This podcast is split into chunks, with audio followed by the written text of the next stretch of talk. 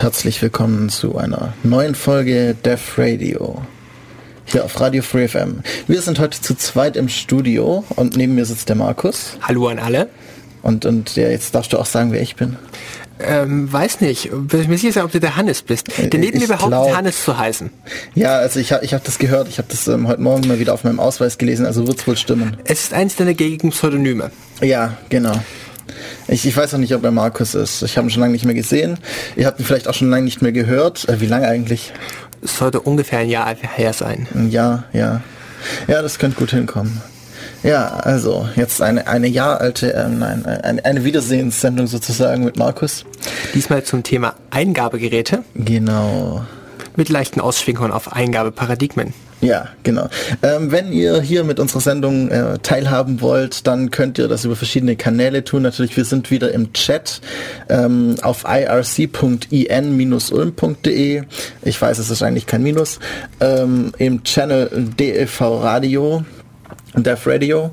Äh, dann natürlich über Twitter, dev-radio ist unser Account und das wird vermutlich jetzt unter der Zeit ein bisschen knapp, äh, unter der Sendung über Mail natürlich, äh, zwischen den Sendungen radio.ulm.ccc.de und über das Telefon, jetzt muss ich mal schauen, ob ich die Nummer auswendig kann, 0731 938 6299.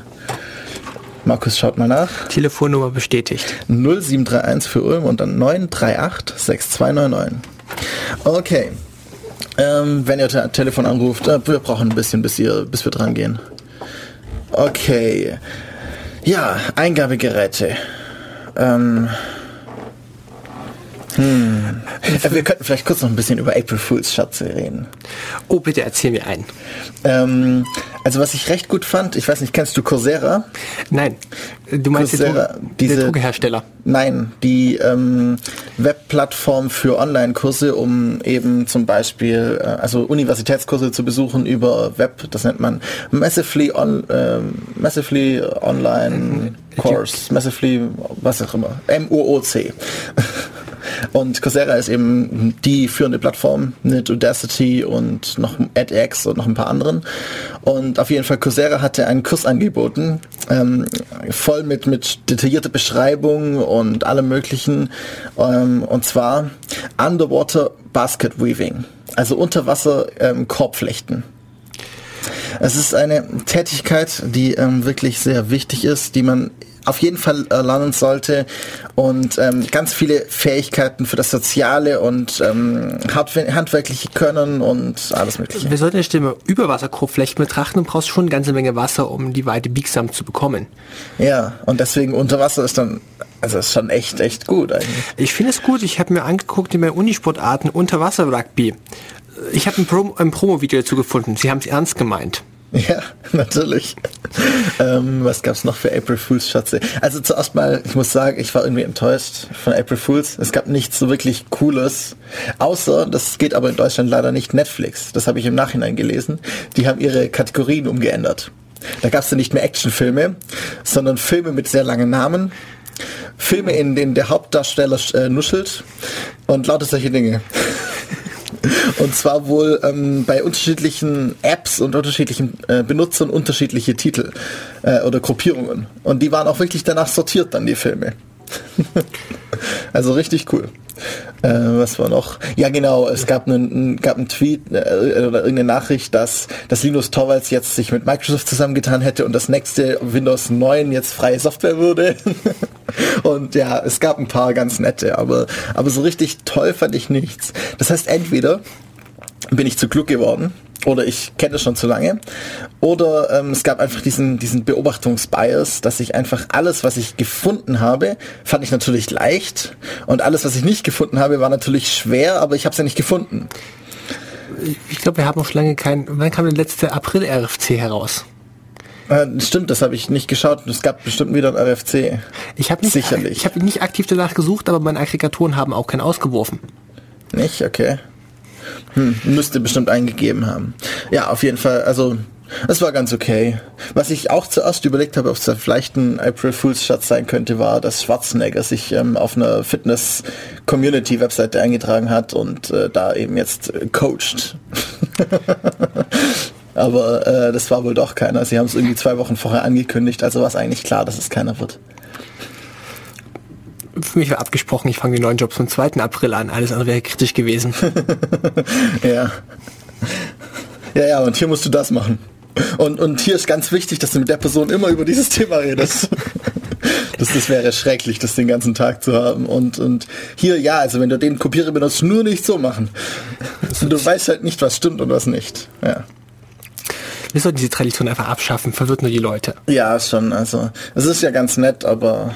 Es war ganz nett, als wir klein waren. Ja, ja. Naja, ich weiß nicht. Also manches sind gut, aber dieses Jahr war ich irgendwie ein bisschen enttäuscht. Okay, zum Thema geht es eigentlich darum, warum wir eigentlich Eingabe brauchen. Wo gibst du denn Sachen ein?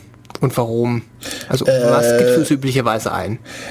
Okay, das ist jetzt ganz grundlegend philosophisch, wenn ich, wenn ich keine, ähm, oder wie auch immer, wenn ich, wenn ich keine Eingabe habe, was, dann, dann kann ich auch nichts tun. Ich selbst habe ja schon Eingabe und Ausgabe. Ähm, ich habe Sensorik, das ist meine Eingabe, also okay. zu mir selbst und Motorik, das ist meine Ausgabe. Okay, gut, ähm, dann gebe ich, gebe ich jetzt ein Interface in die Hand, eine Geige. Ja. Wie benutzt du dieses Interface? Ähm, ich habe schon öfters gesehen und ich habe mal ein Cello in der Hand gehabt und ein bisschen gespielt. Das heißt, ich kann das wohl recht sinnvoll tun. Beschreib es doch bitte für unsere Hörer, welche Arten von Interface du da hast. Ähm, nun ja, das, das erste ähm, Grundlegende, würde ich mal sagen, ist, dass ich es richtig am, am, Körper halte, damit ich meine beiden Hände sinnvoll benutzen kann. Das heißt, ich muss es auf die Schulter legen. Da gibt es normalerweise eine Schulterstütze und ähm, ein, ein, ähm, ja, um, um ein Kinn aufzulegen. Dann klemme ich das so leichter dazwischen und ab dann kann ich meine Hände frei benutzen. Die linke für die Seiten, damit ähm, kann ich pro Seite die Tonhöhe machen und die rechte für den Bogen, wo es wieder tausende Arten gibt, wie ich damit anspielen kann. Ich hatte gehofft, wir kämen auf ein paar Verben der Motorik, die zum Beispiel greifen oder Bogen führen, streichen. Äh, ja, das soweit war mir ja noch gar nicht. Das war jetzt nur, wo sind die Finger und was sollen sie ungefähr tun? Oh, welche Bewegungsabläufe musst du denn mit diesen Fingern koordinieren? Äh, zuerst mal natürlich viele gleichzeitig. Das ist ein Problem, ähm, während ich bei so einfachen Dingen wie einer Tastatur eigentlich immer nur eins nacheinander mache, äh, habe ich bei Musikinstrumenten, Klavier, was weiß ich was, viele gleichzeitig. Ähm, ich muss in der linken Hand natürlich meine Hand nach vorne und nach hinten bewegen, also vom Körper weg oder zum Körper hin, um am Hals entlang zu gehen. Ich muss meine einzelnen Finger kontrolliert an möglichst die perfekte Stelle bewegen. Äh, wenn ich noch ein Vibrato machen will, muss ich mein, Hand, mein Handgelenk noch bewegen können währenddessen. Also das war jetzt die linke Hand und schon ziemlich viel. Ist die rechte Hand auch noch? Äh, die linke Hand hatten wir zusammenfassend als äh, Fingerpositionierung absolut und relativ. Äh, Fingerbewegungen in kleineren Bereichen. Du sagtest ein Vibratio. Ähm, ja, ja. Das ist äh, eigentlich benutze ich für die Geige fast jedes Gelenk, das ich, nee, ja, jedes Gelenk, das ich im in der linken Hand habe. Dass ich dann äh, direkt steuern können muss. Und natürlich macht man das alles unterbewusst, deswegen funktioniert das ja so gut. Oder eben nicht so gut bei Anfängern. Ja klar, aber das, das äh, ist ja bei allem, was ich anfange, was motorisch ist, ich muss ja meinen Körper das lernen lassen. Also ich kann motorische Fertigkeiten grundsätzlich nicht bewusst ausführen. Das sollten also wir durchgehend bewusst ausführen. Das Prinzip funktioniert auch bei jedem Eingabegerät, muss ich auch auswendig können nach einer Weile. Du hast so ein Fazit gezogen. Wir dürfen Eingabegeräte nicht beurteilen, nachdem, ob wir sie kennen oder nicht. Wir müssen die alle mal ausprobieren und lernen. Wir müssen einen Teil lernen und wir können, wir können äh, schon äh, beurteilen, auch wenn wir sie nicht kennen. Äh, indem wir andere Leute beobachten und absolute Faktoren berücksichtigen, zum Beispiel bei Tastaturen, äh, Tastaturanschläge oder Worte. Das ist ein bisschen ein besseres Verfahren, weil Tastaturanschläge, da sind auch viele Backspaces, also Löschzeichen. Und Worte sind halt, ein, Wort ist ungefähr gleich lang durchschnittlich und dann kann ich rausfinden, bei 1000 Worten kann ich das eigentlich sehr genau sagen. Möchtest du eine Tastatur mit einer Maus vergleichen? Äh, nein, das ist ein ganz anderes, ganz andere Eingabeart und hat was ganz anderes zu tun. Du kannst beide zur Texteingabe benutzen. Ähm, das ist eine Vergewaltigung der Maus. Es kommt an, was du für Software dranhängst. Es gibt so Sachen wie eine Bildschirmtastatur, dann ja. würdest du auf die absolute Position der Maus aufhängen. Es gibt so Programme wie Dasher. Ähm, ja, das ist, äh, das ist aber eigentlich für ähm, Eye-Tracking. Es wird nur zufälligerweise für die Maus oder für den Finger benutzt, auf, auf Handys zum Beispiel. Aber es wurde entwickelt für Eye-Tracking. Also zusammenfassend hast du bisher gesagt, wir können alle Interfaces benutzen, für die dein Körper irgendwelche Motorik hat. Vielleicht. Äh, ja, theoretisch auch mehr, wenn wir auf mhm. unser Gehirn anzapfen. Dafür haben wir keine Motor äh, Motorik. Wir müssen direkt im Hirn anzapfen. Wir können beliebige Nervenbahnen anzapfen. Ja, genau obwohl das dann immer noch Motorik ist. Wenn wir das Gehirn anzapfen, ist es die Vorstellung von Motorik, die man normalerweise benutzt, um Dinge auszuführen. Also wer es jetzt ein bisschen ab ausgestiegen ist, wenn ich einen äh, irgendwie Gehirnwellen anzapfe, dann habe ich normalerweise so Dinge, dass ich mir vorstelle, äh, eine gewisse Bewegung zu tun, ohne sie wirklich körperlich zu tun und damit dann zum Beispiel ähm, auch jemand, der, der nicht laufen kann, seinen äh, Rollstuhl durch eine, also wenn er mal laufen konnte sozusagen, kann er sich vorstellen, er würde laufen und das wird dann auf seinen Rollstuhl gemerkt oder sowas. Als Gegenbeispiel, wenn du den Bleistift von der Tischplatte greifen würdest, könnte man an der Muskeln Spannung abgreifen. Ja, genau. Das wird ja, da gibt es jetzt seit einer Weile, seit ein paar Wochen, Monaten ein tolles neues Gerät zu kaufen. Das ist ein Armband, das kann das. Wunderbar. Ja, also ich, wir sind aber ein bisschen abgeschweift. Ähm, wir sind genau ins Thema eingestiegen. Das ist ja, okay, so könnte man es auch sagen. Das war jetzt kurz so, so ein Rundumschlag. Vielleicht könnte man mal überlegen, was wollen wir denn eigentlich tun? Weil wieso sollte ich denn was eingeben, wenn ich damit nichts tun will? Das ist irgendwie sinnlos, irgendwelche Dinge eingeben zu können und ich und damit nichts tun zu wollen. Also ich habe ja äh, mein, mein Smartphone oder mein PC oder was auch immer oder auch äh, mein, mein, Hand, äh, mein handschriftliches Notizbuch habe ich ja, um etwas zu tun. Das Eingabegerät befindet sich direkt vor dir. Es nennt sich Mikrofon. Ja, genau. Das ist auch ein weit gegriffen. Ich würde es eher als, als äh, nicht als Eingabegerät bezeichnen, weil als, ich ja keine Eingabe damit tätige. Als akustische Sensoren. Ja, aber es ist ein Aufnahmegerät, kein Eingabegerät. Das hängt das an, welche, Sof ich welche von der Software, Software genau. dran. Im aktuellen Fall ist es ein, äh, ein Aufnahmegerät. Ich, ich kontrolliere damit nichts. Wenn ich diesen kleinen lustigen roten Balken da betrachte, kann ich diesen aktiv steuern über das kleine Mikrofon vor mir. Äh, das ist ein zufälliger Nebeneffekt der, ähm, der gewollten Kopplung dieser zwei äh, Zustände. Das hat nichts direkt. Ich, ich, ich tue, ich spreche nicht, um diesen Balken zu, äh, zu benutzen. Das würde ich oh. jetzt schon unterscheiden. Also wenn ich es natürlich tue, wenn ich jetzt hingehe und mal, mal, mal mal mache, um den Balken zu bewegen, dann ist es ein Eingabegerät. Also so nach meiner Idee. Ich habe dich kurz nachgesteuert, du warst ein kleines Stück zu laut. Ja, ja. Ich bin immer zu laut. Das ist mein größtes Problem. Oder? Ja. Also, Wir haben noch immer nicht über Tastaturen gesprochen. Lass uns einfach mal zum Punkt kommen. Nein, nein, das ist, das ist jetzt wieder zu weit. Wir wollen ja wissen, was, was wollen wir denn tun? Mit, mit unseren eigenen, also welche Tätigkeiten haben wir? Wir möchten irgendwas vom Körper abgreifen, um damit Gegenstände zu steuern. Und Gegenstände steuern könnte jetzt sein eine Eingabe in ein kleines elektronisches Gerät, vielleicht in Form von Text, vielleicht in Form einer Aufnahme, vielleicht in Form einer Handbewegung. Okay, du willst also ähm, ein Text ist jetzt das ist jetzt eine Tätigkeit, die, die ich, für die ich Eingabegeräte brauche, Texteingabe. Äh, was ich was ich dann auch brauche, ist irgendwie eine Bewegung von etwas. Also ich würde jetzt aus Informatiker-Sicht im Stack sogar so weit gehen zu sagen, wir schieben zwischen der Motorik und dem, was daraus interpretiert wird, noch eine Ebene dazwischen. Wir könnten deine Bewegung, deine Hand auf deinem Telefon interpretieren als Text. Wir könnten sie auch interpretieren als Beschleunigungsmuster. Ja, ja, okay, du gehst wieder anders dran als ich jetzt. Entschuldigung, Informatiker denken. Nee, nee, nee, nee, das passt ja. Ähm, ja, so kann man auch klassifizieren, das stimmt. Ähm, ich hatte jetzt eher die, die Idee, dass wir eben, wir können irgendwie eben Text eingeben, das ist die grundlegende Sache eigentlich. Das ist auch das erste Interface, das wir mit einem PC jemals hatten. Also sobald wir eine halbwegs sinnvolle Eingabe hatten. Wir hatten irgendwie mal Steck, Steckkabel mhm. und, und, Lochkarten, das ist nicht sinnvoll, obwohl es auch schon eine reine Texteingabe war, nur kodiert. Aber dann die erste sinnvolle eben mit Bildschirm und Tastatur ist eben Texteingabe. Ja, gehe ich mit. Und danach dann sozusagen kommt halt Maus, wenn, sobald ich eine GUI habe. Ähm, ich, ich, kann auch mit der Tastatur schon navigieren.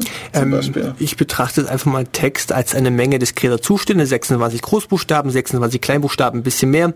Also grob gesagt könne man das über 50 Tasten abbilden. Mit der Maus plötzlich hast du wie ein Raster unten drunter gelegt, das einfach nur ein bisschen feingliedriger wird. Du hast plötzlich mehr absolute Zustände. Äh, eine Maus hat keine absoluten Zustände in der. Äh, ja, doch, die erste Maus hatte. In der ersten Maus waren es zwei Potentiometer, die hatten absolute Zustände. Ich kann irgendwie drei, drei Inches von links nach rechts fahren und dann ist aus. also ja, das, das kommt drauf wieder drauf an. Wir reden gerade von Mäusen, aber ich glaube, der Oberbegriff auf dem Computer dafür wäre einfach nur ein Zeigergerät. Ja. Vereinfacht gesagt, es bewegt einen Zeiger auf dem Bildschirm, nicht zu verwechseln mit dem C-Pointer. Mm, ein Zeiger, ja, meistens ein Zeiger. Es kann auch, es bewegt etwas in mehr oder weniger wenig oder ja, mehr oder weniger gut aufgelösten Dingen relativ eigentlich immer. Mhm. Das ist auch was. Also es gibt wenige Zeiger, die äh, direkt sind, absolut. Hast du ein Beispiel für eine absolute Eingabe? Äh, absoluter Zeiger wäre ein Touchscreen zum Beispiel. Das könnte man so interpretieren. Ja. Du meinst da, wo man drauf tippt und am Ende wird eine absolute Position interpretiert? Ja. Wir können auf die Lernwilligkeit verschiedenen Geräten einkommen. Ich hatte letztens von einem Hersteller ein Gerät in der Hand, ähm, wo ich mit der berührungsempfindlichen Eingabe nicht klar kam. Ich habe es erst versucht mit äh, kräftig durchdrücken, so wie ich das von meinem Gerät gewohnt bin. Weniger kräftig damit antipsen und irgendwann am Nerv habe ich gemerkt, dass ich, während ich versuche, den Knopf zu drücken, das Bild verreißt. Das heißt, vermutlich habe ich die Hand verrissen und versucht, die Berührungszeit immer kürzer zu halten, solange bis es als Tastendruck interpretiert wurde. Okay, du war, irgendwas falsch. Es war eine ziemlich lange Lernkurve von mir mit diesem Gerät. Also ich hatte mit Touchgeräten noch nie ein Problem. Das kommt darauf an, in welchem Umfeld du sie verwendest. Schon mal beim Skifahren versucht, dein Handy zu benutzen? Äh, nein, wer tut denn sowas? Okay, nächste Sache. Du liegst innerhalb der Badewanne, hast den Kopf unter Wasser und hörst Musik mit dem Telefon, das auch unter Wasser ist. Wie bedienst du es jetzt? Ähm, wenn es unter Wasser ist, dann habe ich auch eine, sinnvolle Eingabe dafür, vermutlich einen resistiven Touchscreen weil Touch, äh, weil kapazitive unter, kapazitive unter Wasser nicht sinnvoll funktionieren wird. Das erinnert mich doch spontan an die Cebit, von der ich seit Jahren nichts Sinnvolles höre, aber sie haben diesmal wohl einen Prototypen festgestellt von einem Token, das du beide trägst und sie benutzen deinen Körper als Übertragungskanal. Der Körper hat eine relativ fixe Kapazität und sie können mit dem Körper mit dem Token kommunizieren. Okay. Du hast das Token als eine Hosentasche, fasst die Türklinke an, Türklinke sendet ein paar Stromimpulse aus, die kommuniziert mit dem Token in deiner Tasche und du wirst reingelassen. Ah, okay, ich bin sozusagen Antenne. Du bist das Übertragungsmedium. Ja. Du bist ein kapazitives Übertragungsmedium. Ja, ja, cool. also wahrscheinlich kann man auch den Touchscreen passend kalibrieren, dass er unter Wasser funktioniert. Ja, das weiß ich nicht. Das, das kann ich, weiß ich gar nicht genau. Also wir, wir, hatten bisher Eingabegeräte zusammenfassen, Touchscreens, resistiv, kapazitiv und wir hatten sie in die Oberklasse gesteckt von absolute Zeigergeräte. Ja. Als Beispiel dazu relative Zeigergeräte, die Maus. Ja. Das ist so das Typische, ist auch das erste in der Richtung. Dazu kann ich nur empfehlen, die ähm, Demo von äh, Douglas Engelbart oder Doug Engelbart von äh, dem Einfach mal auf YouTube suchen, Mother of All Demos, also Mutter aller Demos. Ich kann vielleicht nachher auch einen Link reinmachen. Dezember, am 9. Dezember 1968 hat Doug Engelbart und mit 17 anderen ähm, Forschern, Forschern äh, eben ein Computersystem vorgestellt, das ähm, heute noch in vielen Bereichen meiner Meinung nach futuristisch ist leider, weil gewisse Dinge, die er gesehen hat, einfach immer noch nicht sinnvoll umgesetzt wurden. Also es gibt schon Hypertext-System, sowas wie HTML, ähm, mit, mit Verlinkungen und allem möglichen und er kann hin und her springen zwischen Text, solche Sachen. Er hat die Maus erfunden oder auf jeden Fall sein, er und sein Computerteam, äh, sein, sein Forscherteam. Äh, und ja, also es ist, ist halt einfach recht cool, die Demo. Vor allem die Technologie, die sie da benutzen, ist einfach ähm, unglaublich. okay.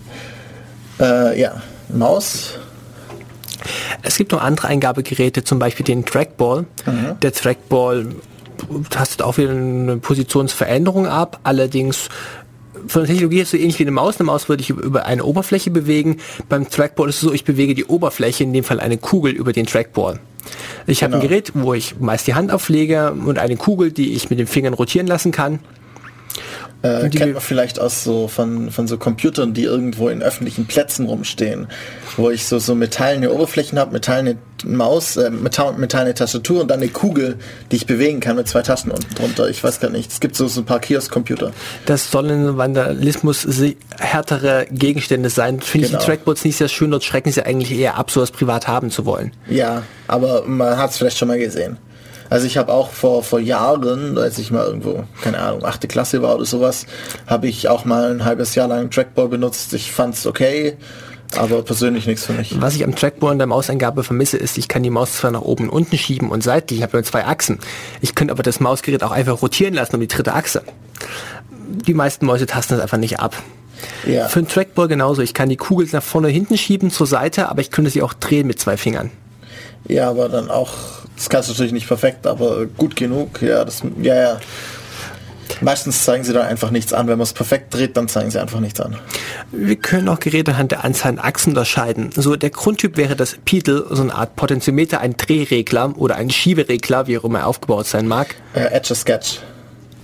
Ähm, dieses dieses äh, Spiel aus zum Beispiel in Toy Stories wird vorgestellt, deswegen heißt es gibt es auch die Etsy oder Edge ähm, Debian Version. Ähm, man, man kann so zeichnen, indem man zwei Drehregler bewegt und dadurch eine XY-Koordinate auf dem Bildschirm steuert. Über das ist so ein, glaub, ein Magnet, den man dann rumführt und dadurch kommen Metallpartikel an die mhm. Oberfläche und dadurch sieht man eben dann grau auf Graubild. Ähm, da eben ein so ein Regler kann eben nur die X-Koordinate oder nur die Y-Koordinate steuern. Ja. Ähm, es gibt auch Geräte, die haben genauso ähm, Achsen mit also wir haben sowas wie Tasten, die haben meist nur zwei Zustände, an oder aus. Wir haben so mehrstufige Zustände, wie zum Beispiel Schulnoten, wo man sagen kann, eins ist besser als zwei, aber nicht doppelt so gut oder nicht dreimal so gut wie drei. Mhm. Wir haben auch noch stufenlos oder stufenbehaftet vergleichbare Zustände, wie sie zum Beispiel von einem Drehregler interpretiert werden könnten. Ja, ein, ein Rotary Encoder. Also, ja. ähm, es gibt Geräte, die bestehen aus mehreren Drehreglern. Sie heißen neumodig Joystick. ja, genau. Die kann man auch mit Potentiometern machen, aber Joystick so in der Grund, ja. ein Joystick so in der Endausführung, wie ich ihn zuletzt hatte, ein Force Feedback Gerät. Also man hat den Knopf in der Hand, an diesem Knopf sind mehrere Tasten. Man hat einen Knüppel in der Hand, an diesem ja. Knüppel sind mehrere Tasten. Diesen Knüppel kann man in verschiedene Richtungen bewegen und zwar äh, gefühlt stufenlos. Intern wird er Stufen abtasten. Äh, links, rechts, erste Achse, vorne, hinten, zweite Achse, Hand rotieren, Immobilizing, Immobilizing, dritte Achse. Was mir hier fehlt, ist die vierte Achse, Hand anheben, Hand senken. Das ja, es gibt ja 3D-Mäuse, die, also 3D-Mäuse, wie sie genannt werden, die so ein bisschen was in der Art können. Ähm, eine der bevorzugten Anwendungsinterpretationen für Joysticks sind Computerspiele. Ja. Dabei finde ich, man kann über diese so vielen Achsen so viel darstellen. Ja, wenn es halt passt. Das, das geht dann in Richtung Mapping und das ist dann wieder ein bisschen was anderes weil äh, ich kann natürlich meine Hand drehen, aber wenn, wenn ich dann nicht nach links oder nach rechts scrolle oder irgendwie vorwärts oder rückwärts gehe, dann ergibt das Mapping keinen Sinn. Scrollgeräte, erzähl mal was zum Thema Touch Touchpads.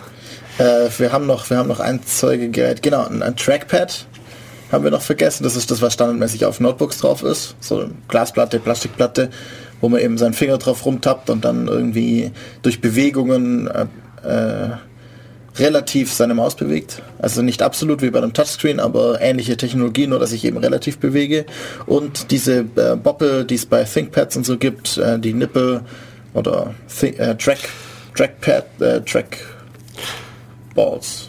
Trackpoint. Trackpoints heißt es, genau. Trackpoints, ähm, wo ich eben sozusagen Mini-Joystick habe. Äh, der Unterschied zwischen einem Trackpoint und einem Trackball ist marginal. Das ist die Ausführung. Das eine als Kugel, das andere als Knüppel. Ja, es ist schon eine ganz andere Art, das zu bedienen. Ich mag beide mehr als ein äh, Synaptic Touchpad. Ja, also ich ähm, habe zurzeit ja das, das äh, zweifelhafte Vergnügen, ein MacBook Air zu besitzen. Und da muss ich sagen, das Touchpad ist echt gut. Also die Software dahinter ist scheiße, aber das Touchpad ist gut. Ähm, wir sprachen bei Touchpads dafür ja, über Scrollbereiche und Mehrverwendung ja. von Touchpads. Ja, Scrollbereiche sind der letzte Scheiß. Äh, inwiefern kennst du denn Scrollbereiche? Wo liegen die denn? Rechts und unten. Also an der rechten Seite normalerweise und unten an der Seite. Ähm, ich kann natürlich, es gibt viele andere Möglichkeiten, das zu machen. Ich kann irgendwie vom Rand äh, ausgehen und dann Circular Scrolling machen. Das heißt, ich male einen Kreis und solche Dinge. Aber also ich weiß nicht, es ist, es ist halt, ich habe zwei Modi wenn ich ähm, scrollen, also wenn ich einen Scrollbereich auf dem Touchpad habe, habe ich intern zwei Modi. Ich habe nämlich eine Mausbewegung und ein Scrollen. Die extern nur durch eine farbliche Markierung auf dem Touchpad meistens sind, getrennt sind. Wenn ich wirklich eine, eine, äh, eine, eine Hardware-Markierung habe, also irgendwie das Trackpad hört auf und rechts daneben ist ein neuer Bereich für, zum Scrollen, ist es eigentlich sinnvoller. Aber eben halt immer noch als, als nach oben, nach unten scrollen und nicht irgendwie was ich jetzt von dir gehört hatte, komische Kreise, in denen ich dann mit, mit Drehbewegungen scrolle. Was die Kreise, ähm, einer, der Studenten, einer der Studenten kam an, hat auf seinem Notebook ein Linux aufgespielt und hatte dann neben dem Touchpad eine Vertiefung, die war kreisrund und ich wusste nicht, was ich am Anfang sollte. Ich habe gefragt, so, was ist denn das für ein Ding? Ja, da kannst du scrollen. Ja, wie jetzt scrollen, diesen komischen kleinen Dingen? Das sieht aus wie ein Touchpad in Mini. Mhm. Was willst du da machen? Na, du legst den Finger auf und fährst im Uhrzeigersinn oder fährst gegen den Uhrzeigersinn und dann scrollst auf dem Bildschirm auf und abwärts. Nächste Frage war Seitenscrollbewegung. Wie jetzt Seitenscrollbewegung? Die eigentliche Frage, die ich hatte, ist, wie heißt dieses kleine Gerät da, dass man unabhängig vom Touchpad hat, um Scrollbewegung auszuführen. Ich muss immer einen Treiber dafür finden. Mm, ja, komisches Zeugs. Ähm, also wir sprachen gerade über Zeigergeräte und generell kann man auf Zeigergeräte so etwas wie eine Gestenerkennung schalten. Ja. Und versuchen, da eine höhere Abstraktionsschicht draufzulegen. Genau, also ich mache nicht mehr nur die Erkennung, ich gehe nach oben oder ich gehe nach links oder ich gehe schräg nach oben, sondern ich gehe zuerst oben und ohne abzusetzen danach nach links und dann wieder nach unten und dann wieder nach rechts. Sowas in der Art, zum Beispiel im Viereck zu malen. Und dadurch mache ich dann irgendwas. Zum Beispiel eben bei Firefox oder so eine ähm, äh, Mausgestenerkennung oder bei Opera ist die, glaube schon eingebaut. Bei Chrome gibt es das auch als Add-on. Ja eine mögliche Geste wäre, dass du mit Hilfe Kombination von Mausbewegung und Tastendrücken annimmst. Ähm, mein Handy hat ein Handybrowser hat ein paar Gesten schon einkompiliert. Ähm, wenn du eine, wenn du also einen Druck verursachst, also Finger runter und eine Kreisbewegung vollführst, dann fängst mhm. du an zu scrollen. Mhm. Oder zu zoomen, je nachdem, was du haben möchtest. Ja, ja. Ist es im Browser einprogrammiert oder in der Unterfläche, äh, äh, Oberfläche darüber, also ähm, darunter? Der Browser ist das einzige Programm, das diese Geste kennt. Ich vermute, es ist Teil der Browser-Software ist. Das ist auch dumm. Es ist ein aufgebohrter Firefox. Ja. Ja, ja. Eigentlich muss sowas das Betriebssystem machen.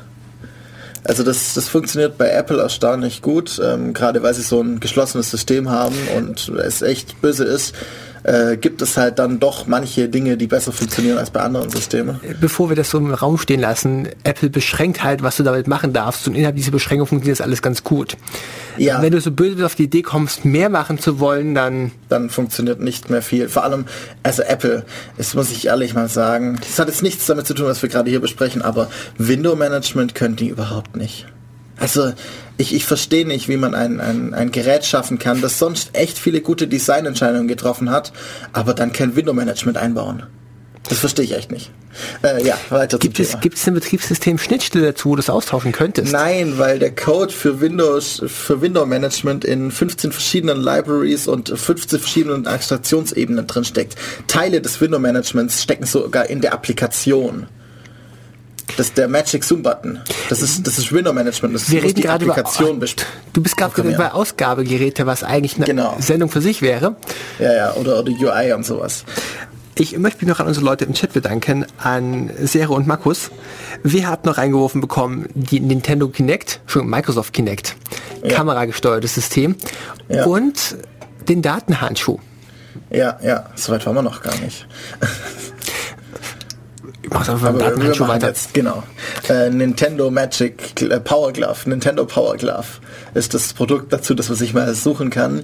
Das ist ein fünf Jahre altes oder so Pro Produkt ähm, von Nintendo. Ein Handschuh mit äh, Flexibilität, also Sensoren, die erkennen, wie stark sie gebogen sind. An jedem Finger hat es also so einen Sensor und äh, dadurch kann man dann eben Eingaben äh, tätigen und äh, ja, dadurch, dass man seine Finger bewegt und unterschiedliche Gesten macht, durch die äh, Verbiegung der einzelnen Finger dann Eingaben tätigen. Die Tatsache, wie ich drauf gestoßen bin, war Chaos Radio Express 202, Filme über Hacker, wo sie davon reden, wie diese Leute üblicherweise dargestellt werden und welchen Stereotypen oder Darstellungen ja. da liegen. Und da fangen sie an, weil immer der Bösewicht was machen will, zieht er den Datenhandschuh an und setzt die Datenbrille auf. die Frage war Wikipedia, was ist denn der Datenhandschuh? Das genau das Gerät, was du eben beschrieben hast, ein Handschuh mit mehreren Sensoren, um Fingerpositionen abzutasten und äh, verschiedenen Zeige, Zeigeräten, ähm, Feedback-Methoden, wo der Handschuh wieder auf den Finger einwirken kann. Zum Beispiel Vibrationen oder Krafteinwirkungen. Es gibt, äh, es gibt verschiedene Technologien, wo sie versuchen, gerade in, in, Richtung virtuelle Realität, will man ja eigentlich, wenn ich in der virtuellen Realität was anfasse, dann will ich das auch spüren, damit ich mein Feedback habe und damit ich das richtig anfasse und nicht zu fest drücke und dann vielleicht das nicht doch nicht ganz so virtuelle Ei in Hongkong äh, doch so drücke. Und das will ich ja nicht. Aus dem Chat kommen immer mehr Ideen, was man mit bildverarbeiteten Geräten machen könnte. Ja, da gibt es ganz viele, das ist jetzt relativ neu in der Benutzung. Auch ein paar von den alten, nehmen wir mal den Barcode-Scanner. Ja, so 2D, äh, 2D, 1D Barcodes an der Supermarktkasse, einfach nur ein Strichcode, wird abgetastet, wie breit sind die Striche, kommt Zahlenkombination raus, kann man verwenden. Ja, das ist, das ist relativ einfach, weil man eben standardisiert schwarz-weiß hat und die Abstände standardisiert sind. Es gibt Prüfsummen, das heißt, es ist nicht so wichtig, wenn ich was kaputt mache. Genauso beim 2D-Code, da gibt's auch Mengen von Prüfcodes und ich kann dann eben Bilder in die Mitte reinklatschen und es stört trotzdem nicht. Oder ich kann auch äh, QR-Codes bauen, dass Bilder im QR-Code drin erscheinen und solche Sachen. Also wenn ich halt die Sachen kenne und weiß, was, was wo wie passiert. Ja. Ähm, wir strapazieren die Aufmerksamkeitsspanne unserer Zuhörer schon über die 20 Minuten ganz hinaus. Wenn die meinen, meinte, dass wir euch strapazieren. wir können natürlich einfach Musik machen. Das ist jetzt gerade ein schlechter Bruch, aber wir können Musik machen. Wir werden immer im Redefluss unterbrochen, egal was wir tun. Ja, ja. Also, ähm, heute habe ich mir gedacht, spielen wir mal wieder ein bisschen was von Lukas. Und zwar vom Album Dead Pixels Inside of Me.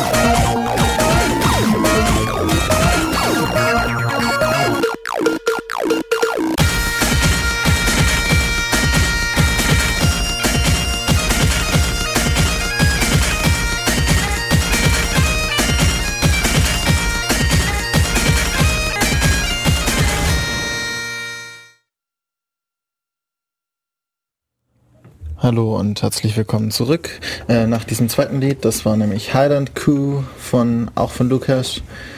Hm, sind wir wieder da mit äh, Eingabegeräte heute bei Def Radio und ja, wir waren vielleicht vorher ein klein wenig ähm, unkoordiniert, weil wir uns äh, gegenseitig sozusagen äh, mit immer neuen Ideen äh, überhäuft haben.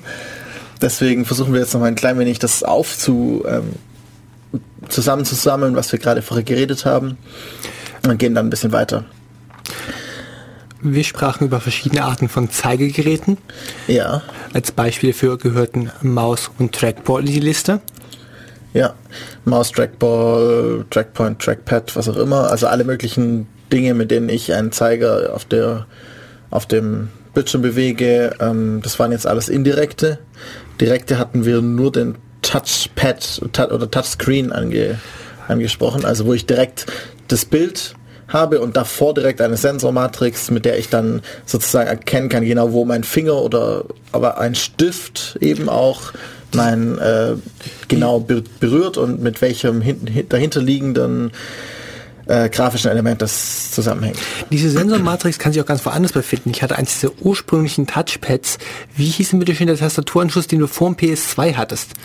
Oh. Die, ähm, das brauchte den Anschluss für die Eingabe und noch einen Parallelport für die Stromversorgung und war halt äh, ein kleines flaches Brett, auf den Schreibtisch gelegt hat und einen Stift, für den man langfahren konnte. Ja. Dann konnte man auf dem Bildschirm freihändig zeichnen.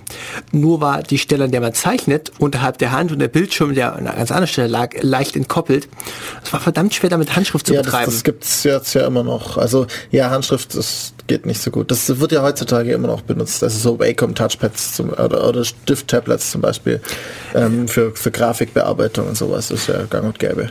Ich hatte mal einen Laptop, der hatte auch eine stiftbasierte Eingabe und dieser Stift hatte eine Mine vorne dran, die konnte man reindrücken mhm. und eine Art Radiergummi hinten dran, der war auch reindrückbar und der Radiergummi entsprach Software gesteuert einem Rechtsklick oder im Verzeichnisprogramm in einem Radiergummi und äh, wenn man die Mine nur nah genug im Bildschirm ranbrachte, konnte man den Zeiger bereits bewegen. Wenn man die Mine reingedrückt hat mit genug Kraft, löste es einen Mausklick aus. Ja. Das gesamte Gerät war induktiv gesteuert und wenn man es aufpimpen wollte, könnte man noch mehrere Induktionsgeräte reinbringen. Also wir hatten Mine vorne, Radiergummi hinten. Ja, da geht noch einiges.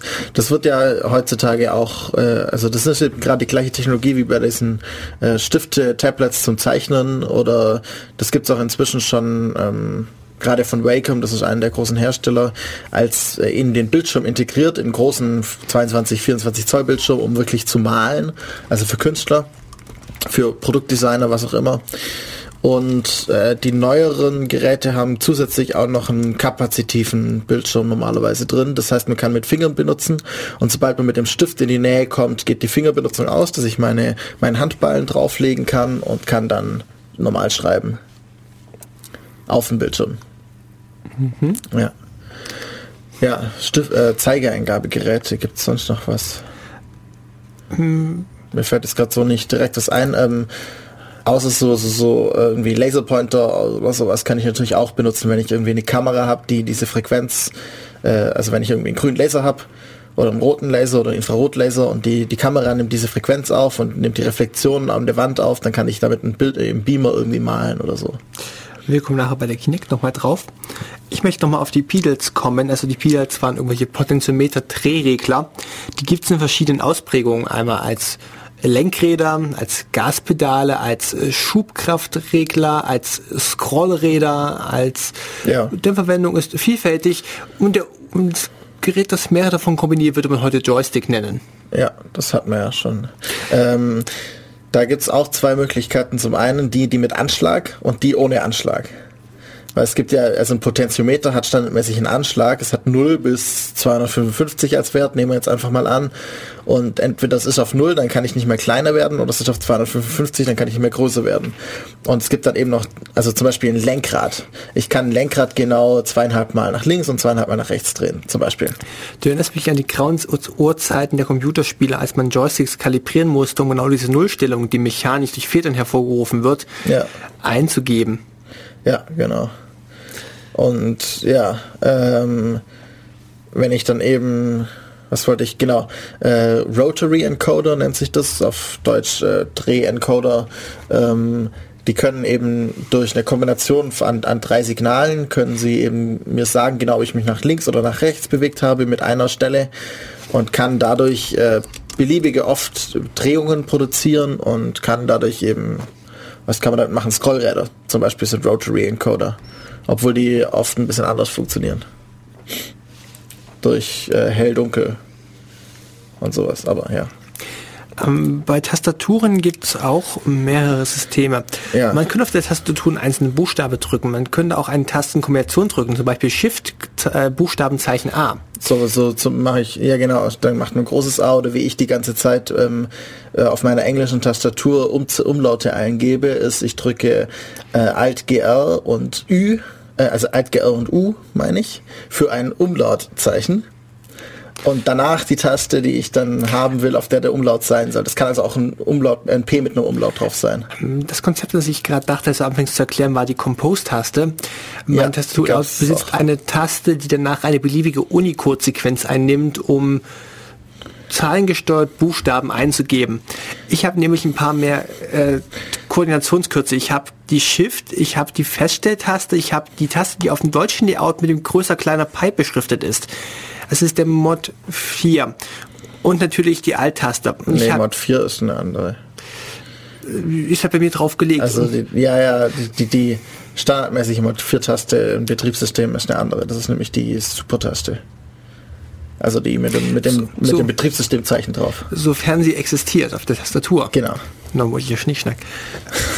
ähm, Wer braucht denn sowas? Eventuell braucht man also auch mal Kombinationen von Tasten, die man gleichzeitig drücken muss, um etwas auszulösen. Er ist nicht zu verwechseln mit den toten Betonungszeichen, wo man sagt Betonungszeichen Schlangenlinie, Buchstabenzeichen N.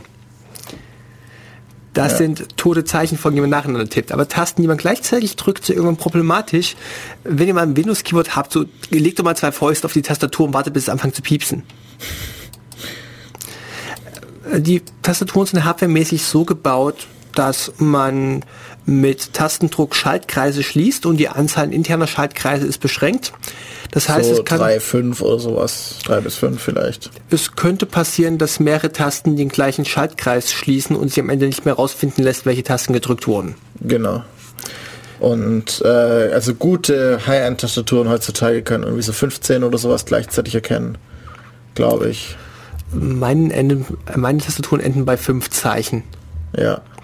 Ähm, habe eine Software gefunden namens Plyver. Ähm, man drückt Kombinationen von Buchstaben gleichzeitig und jede Kombination entspricht einem, Wort, einem Wort aus einem Wörterbuch. Ja, das ist äh, auch ähm, eben ein Nachmache oder eine Neuinterpretation der Erfindung oder einer der Erfindungen von Douglas Adel, äh, Engelbart, nämlich das Chording Keyboard. Ähm, Chording kann man sich so vorstellen, hat bestimmt schon mal ein Klavier gesehen und dann, wenn, wenn der einen Akkord drückt auf dem Klavier, dann drückt er mehrere Tasten gleichzeitig runter und dann kommt irgendwie was Tolles bei raus. Und genau das gleiche mache ich auch. Ich drücke mehrere Tasten gleichzeitig. Und du hattest bei die, die der geometrischen Kombination von Tastendrücken belegt gehabt mit Funktionen wie zum Beispiel Copy und Paste? Äh, jein. Äh, ich würde, also man, Douglas Engelbart hatte, glaube ich, die, wenn ich es richtig gesehen habe, auch belegt mit Buchstaben. Du drückst, du tastet eine erste Tastatur dazu da, um Buchstaben einzugeben. Und die Buchstaben werden vom, vom Programm als Kommandos interpretiert, so ein bisschen wie VI. Escape betrachten wir vom Escape-Sequenzen als nicht darstellbare Buchstaben. Ja, das waren ja keine Escape-Sequenzen. Auch ich denke an sowas wie Ctrl A und Ctrl E. Ja, hat der jetzt nicht eingegeben. Aber also in, in der Grundannahme war das nicht drin. So. Also ähm, dazu muss man vielleicht sagen, wenn ihr es noch nicht anschaut oder nachher noch anschaut, das Video, aber trotzdem, ähm, heutzutage haben wir eine Tastatur und wir haben eine Maus. Wir haben manchmal irgendwie statt der Maus irgendwie ein Trackpad oder sowas, aber an sich haben wir Tastatur und Maus, um unseren Computer zu bedienen. Du Inzwischen noch ein vergessen, die brauchen keine Tastatur, die brauchen nur ihren zeigerbasierte Eingabe. Äh, ja, Apple mit, mit nur Tastatur zu bedienen ist erstaunlich gut möglich. Das muss ich jetzt ehrlich sagen. Also du kannst alles machen mit Tastatur, wenn du es richtig eingestellt hast. Du musst dich durch viele Menüs klicken, bis du es eingestellt hast, aber danach brauchst du dich nicht mehr durchzuklicken. das machen wir nachher mal auf einem iPhone. Äh, ja, das geht nicht. ähm, also wir haben, wir haben Tastatur. Wir gehen jetzt mal von normalen PC aus, Tastatur und Maus.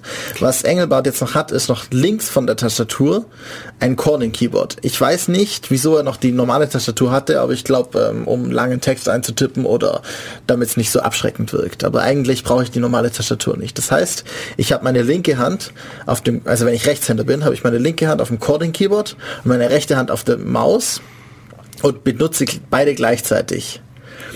Das heißt, ich kann irgendwie so Dinge tun wie ähm, auf der linken Hand Text eingeben und gleichzeitig mit der Maus äh, immer dorthin klicken, wo ich den Text gerade eingeben will. Äh, solche Sachen. Ich selbst bin gerade dabei, äh, so eine Coding-Tastatur zu bauen. Die ganze, das ganze Zeugs ist auch online verfügbar und was ich bisher habe. Ähm, erste Prototypen nur.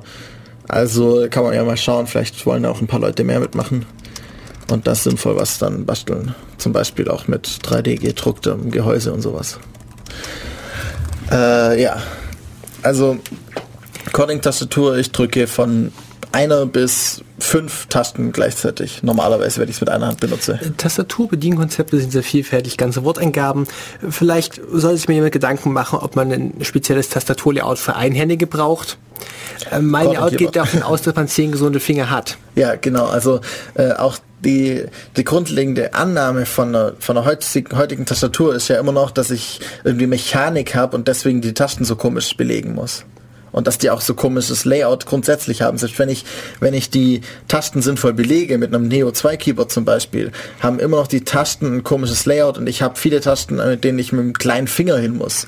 Ich habe unglaublich viele Tasten im Vergleich zu den anderen, an, zu denen ich mit dem kleinen Finger hin muss. Was, was soll ich damit? Möchten wir jetzt wirklich darauf eingehen, wie Keyboard-Layouts entworfen werden könnten? Äh, nee, aber, aber von der Idee her, wenn man sich einfach nur mal die Hände hinlegt, dann sieht man ja, dass die Hälfte der Tasten sozusagen mit kleinen Fingern benutzt werden muss also ein Drittel der muss mit kleinen Finger gerade? Es kommt nicht aufs Layout an, einfach nur ah, die möglichen Tasten. Die einzelnen möglichen Tasten, die du berühren könntest. Es sind ein Drittel mit den kleinen Fingern, ein zweites Drittel mit den Zeigefingern und der Rest mit den anderen Fingern. Okay, das ist jetzt so theoretisch grob. eine Menge. Jetzt schiebst du, schiebst du deine Zwischenschicht dazwischen, die ein paar statistische Analysen macht genau. und dass sie anfängt, die Tastenfunktionen neu zu definieren. Und zwar so, dass du Tasten häufiger benötigst, die auf Fingern liegen, die schnell koordinierbar sind. Ja, aber ich, äh, das Problem ist ja daran, dass das nur äh, das grundlegende Problem nicht löst, sondern einfach nur versucht mit der bestehenden Hardware das softwaretechnisch besser zu machen. Das ist ja schon nicht schlecht. Aber es ist halt nicht du das grundlegende Problem. Du möchtest ein Keyboard haben, das du in die Hand nehmen kannst und falten kannst und drehen und knicken und invertieren und nebenbei mit den Fingern irgendwo draufdrücken. Jein. Äh du möchtest also ein Steuergerät in die Hand. Ah, ich dachte gerade, ihr seid das Keyboard zu statisch. Nein, es ist nur nicht auf die Hand angepasst, sondern darauf, dass ich, äh, dass ich irgendwie mechanisch äh, Zeichen über den Typewriter, also über die Schreibmaschine sozusagen auf die Tastatur bringe. Es ist, es ist auf die Mechanik der, Schrei der Schreibmaschine ausgelegt. Rein tastentechnisch, nicht mal layout-technisch und also mhm. auch layout-technisch, aber äh, rein taschentechnisch. Und das hat nichts damit zu tun, wie ich, wie meine Finger sind und wie ich, was ich mit denen tun kann. Ich habe mir jetzt wieder angeschaut, was ich in Keyboards kaufen kann. Man kann jetzt Keyboard mit mathematisch exakten Kritmuster angelegten Tasten haben. Man kann Tasten haben, die klicken, um ein akustisches Feedback zu bekommen. Ausgabegeräte. Ja. Tasten haben, deren Tastenwiderstand abfällt, wenn sie tief genug gedrückt sind. Äh, Im Prinzip habe ich noch keine Tastatur gefunden, mit der ich glücklich geworden bin, was das mechanische Layout angeht. Ja, also es gibt da sehr viele Leute, die sich das echt viele Gedanken machen, aber eigentlich das grundlegende Problem ist ein ganz anderes und es wird immer gar nicht versucht zu verändern. Ich kann auch verstehen, wieso, weil da müsste die ganze Menschheit umlernen. Das, das macht sie nicht so gerne. Och, ich ein paar Sachen ausprobiert. Zum Beispiel ist, bin ich mit dem Finger wesentlich schneller als dann, wenn ich den ganzen Arm bewegen muss, weil der Finger einfach kleiner ist. Trägheitsproblem. Deswegen liegt die Maus bei mir links von der Tastatur. Ich habe eine Tastatur mit Ziffernblock mhm. und wenn ich die Hand von der Tastatur heben würde, um sie zur Maus zu bewegen, müsste ich sie erst über die weite Entfernung des Ziffernblocks bringen, bis sie eine Maus ist. Diese Karte kann ich mir sparen. Okay, das heißt, sie liegt eigentlich vor der Tastatur. So. Sie liegt links der Tastatur. Okay. Weil ich mit der linken Hand einen kürzeren Weg zum Maus habe als mit der rechten. Das heißt, du benutzt sie mit der linken? Ja. Okay. Hat sich gelohnt, das umzugewöhnen. Wenn du, wenn du beidhändig bist, dann funktioniert das ja. Noch nicht, aber... Beidhändig genug bist. Mhm, mhm. Ja, aber das ist auch wieder, ja, eigentlich muss ich ja nicht. Also, ja. Es ist halt eigentlich sinnvoller, wenn ich die, die Maus und die Tastatur immer ähm, in der Hand habe, jeweils pro Hand eine. Dann habe ich nämlich nur noch den, den konzeptuellen Kontext-Switch. Also Kontext-Switch ist, wenn ich zwischen zwei Eingabegeräten umschalte. Gibt's, gibt's, äh, ich muss ja mein Gehirn umstellen und meine motorischen Fähigkeiten umstellen, um das zu benutzen. Und da gibt es nur noch diesen Gehirnumstellungsprozess, weil ich eben nur noch sagen muss, okay, jetzt möchte ich die Maus bewegen und jetzt möchte ich die Tastatur eingeben, aber ich muss nicht noch gleichzeitig, oh, jetzt möchte ich die Maus bewegen, rechte Hand heben, rüber, setzen, jetzt kann ich die Maus benutzen. Ähm, ich kann noch, in meinem Kopf ist das ziemlich gut gut verankert. Wenn ich den Buchstabe Taste B drücken möchte, erscheint von meinem geistigen Auge kein B, sondern mein Gehirn bildet ab, kleiner Finger nach links unten ziehen, Zeigefinger rechte Hand links unten ziehen, drücken. Ja, genau. Ich ähm, merke mir auch meine Passwörter in der Regel nicht mehr als Wörter, sondern ich merke mir geometrische Abfolgen auf der Tastatur. Ja, das kenne ich auch, dass ich halt eben weiß, ich muss, ja, also klar, so merke ich mir zum Beispiel auch äh, Zahlen, Ziffern, äh, Passwörter. Eins der, Ein, eins der Eingabekonzepte, von dem man behaupten kann, es sei von der Zählentastatur abge... der Entsperrbildschirm am Handy. Man könnte sagen, früher war das mal ein vierstelliger Pin. Heute kann man auf einigen Entsperrbildschirmen die Finger auflegen und ein geometrisches Muster auf einem Gitter fahren was ich vorher mit dem Pin auch gemacht habe. Nur halt, dass ich ab und zu abgesetzt habe und die einzelnen Tasten gedrückt habe. Im Prinzip das gleiche Muster. Entwickeln wir jetzt überhaupt weiter? Ähm, wie weiterentwickeln? Wir haben jetzt das Muster auf, neu, auf ein neues also diese PIN-Eingabe ist jetzt grafisch anders dargestellt. Wir kriegen jetzt einen Strich statt ein Sternchen dargestellt. Äh, es ist ja eine ganz andere Idee dahinter. Also die meisten Leute werden nicht das gemacht haben, was ich immer schon gemacht habe, nämlich wenn ich ein zehnstelliges Passwort ähm, aus rein aus Zahlen bestehend habe, dass ich mir dann die Abfolge der Zahlen also merke, indem ich weiß, ich fange bei der Zahl an und dann schreibe ich irgendwie diese Form. Das haben die wenigsten gemacht. Die, viele haben versucht vermutlich immer noch, sich die Zahlen zu merken. Ich bin doch immer angefressen, dass viele Programme Tastenkombinationen meist an den Buchstabenwert der Taste binden und nicht an den Tastaturcode. Führt dazu, wenn du Tastaturlayout umschaltest, kriegst du Ärger und führt dazu so Win-Tastenkonventionen HJKL oder HJKL Semikolon oder HJKL, was auch immer gerade auf der Taste liegt, jeweiligen Layout. Ja, ähm, weil die, die Tasten, die Tastaturbelegung ist ja Mnemonis. HJKL ist Mnemonis. Was? Mnemonik? Mnemonis. Das, ich höre da M-N-E-M-O-N. Da steht das Wort Gedächtnis drin. Genau. Nein, nein, nein. Ähm, es ist ausdrücklich eine emotionale, sehr unbequeme Tastenlage. Was? HJKL. HJKL ist Mnemonis. H ist äh, links von allem. Äh, J ist ein Pfeil nach unten, K ist ein Pfeil nach oben, L ist ein Pfeil nach rechts. ähm. Das ist die Idee des Ganzen. Möchten wir an dieser Stelle einen Gottesbeweis bringen? Ähm, ja, äh, vielleicht existiert er. Ähm, aber wenn wir es beweisen könnten, dann wäre es kein Glaube mehr. Deswegen ist es vollkommen irrelevant, ob man es beweisen kann oder nicht. Und alle Gottesbeweise oder Gegenbeweise äh, gehen am Problem vorbei. Darf ich damit schlussfolgern, dass du HLKL gerade ad absurdum geführt hast? Nein. Verdammt. Niemals. Ich glaube fest daran. Jetzt kannst du nichts mehr beweisen. Stimmt, jetzt muss ich nicht mehr beweisen. Und du kannst auch nicht mehr, weil sonst wäre es ja kein Glaube mehr. Aber ich glaube ja dran, also kannst du es auch nichts mit Beweisen dafür, dafür oder dagegen tun. Ähm, wie man mit Fundamentalisten diskutiert, ohne den Verstand zu verlieren. Tolles Buch. Ähm, ja, äh, wir, wir wollten noch ein paar andere Zei äh, Wir am besten gar nicht zu diskutieren. Entschuldigung. Wir sollten in der Radio ja, drüber machen. Ja, das ist, das ist die Grundessenz des Ganzen. Zuerst mal ein paar Diskussionstechniken aufzählen und dann ja, mit Fundamentalisten. Das Grundkonzept Konzept ist ja, dass man mit ihnen nicht diskutieren kann. Also wieso sollte ich auch? Wir waren gerade bei verschiedenen Eingabekonzepten, genau. am Beispiel der PIN-Eingabe, Zählentastatur auf dem Handy oder eines geometrischen Musters, meist in Form irgendwelche Kugeln, die man in Strichen verbindet durch Finger aufsetzen und durchziehen. Ähm, es gibt im Prinzip mehrere Eingabemöglichkeiten. Mit Text zum Beispiel hätten wir auf dem Handy das ganz beliebte T9. Ja, ähm, ist gar nicht mal so schlecht. Wir haben ich. vielleicht junge Zuhörer, vielleicht, äh, muss bedenken, wir haben jetzt das aktuelle Jahr 2013. Nehmen wir mal an, das Ding dann in irgendein Archiv und in zehn Jahren weiß keiner mehr, was eigentlich T9 ist. Ja, äh, Sollten wir es vielleicht doch mal erklären. Für, fürs Archiv. du noch damals, als die Handys noch Tasten hatten? Und zwar Tasten in Anordnung 3x4 Tasten. Genau, von 0 bis 9 und Zeugs. Und Stern, und Raute. Genau. Da waren Handytasten teilweise mit drei oder vier Buchstaben beschriftet. Sowas? Oh, sehr schön. Auf der Zahlentaste 2 zum Beispiel lagen die Buchstaben A, B, C. Die ursprüngliche Texteingabe sah vor, man drücke die Zahlentaste 2 im Texteingabemodus einmal, es kommt ein A. Man drücke sie zweimal in schneller Folge, es erscheint ein B, warte einen Moment, das Pausenzeichen, bis der Buchstabe angenommen wird. So ein bisschen wie, wie äh, Morsecode, nur mit mehr Tasten und mehr und weniger Zeichen und so pro Taste. Ja, Morsecode Kombination. Ist ein ja, bei Morsecode muss ich auch warten, bis das Zeichen vorbei ist. Richtig, du hast im Morsecode, du hast drei Zeichen, du hast kurz, lang und Pause. Es ist ein trinärer ich Code. Ich habe immer, ähm, ne, immer eine, ne, ich habe sogar zwei verschiedene Pausen. Ich habe kurze Pausen zwischen Buchstaben und lange Pausen zwischen Wört Wörtern. Ja, ich habe mich mal eingelesen. Ja, du hast auch Satzpausen, richtig. Ja. Ähm, ja, auf jeden Fall. Satzzeichen sind überbewertet, sind Teil einer Grammatik und Grammatik ist ja sprachabhängig. Ja, ja. Ähm, also wir haben jetzt kurz das T9 erklärt. Ah, T9. Nein, wir haben es nicht erklärt. Also normal auf 2, wenn ich ein B drücken will, drücke ich zweimal auf B. Bei T9 drücke ich nur einmal auf B, wenn ich zum Beispiel Bar sagen will. Also ich gehe in eine Bar. Dann sage ich ähm, bei der alten Eingabe drücke ich BB, äh, 2-2, mache eine kurze Pause, drücke dann einmal die 2 für ein A und drücke dann noch dreimal die 7 für ein R.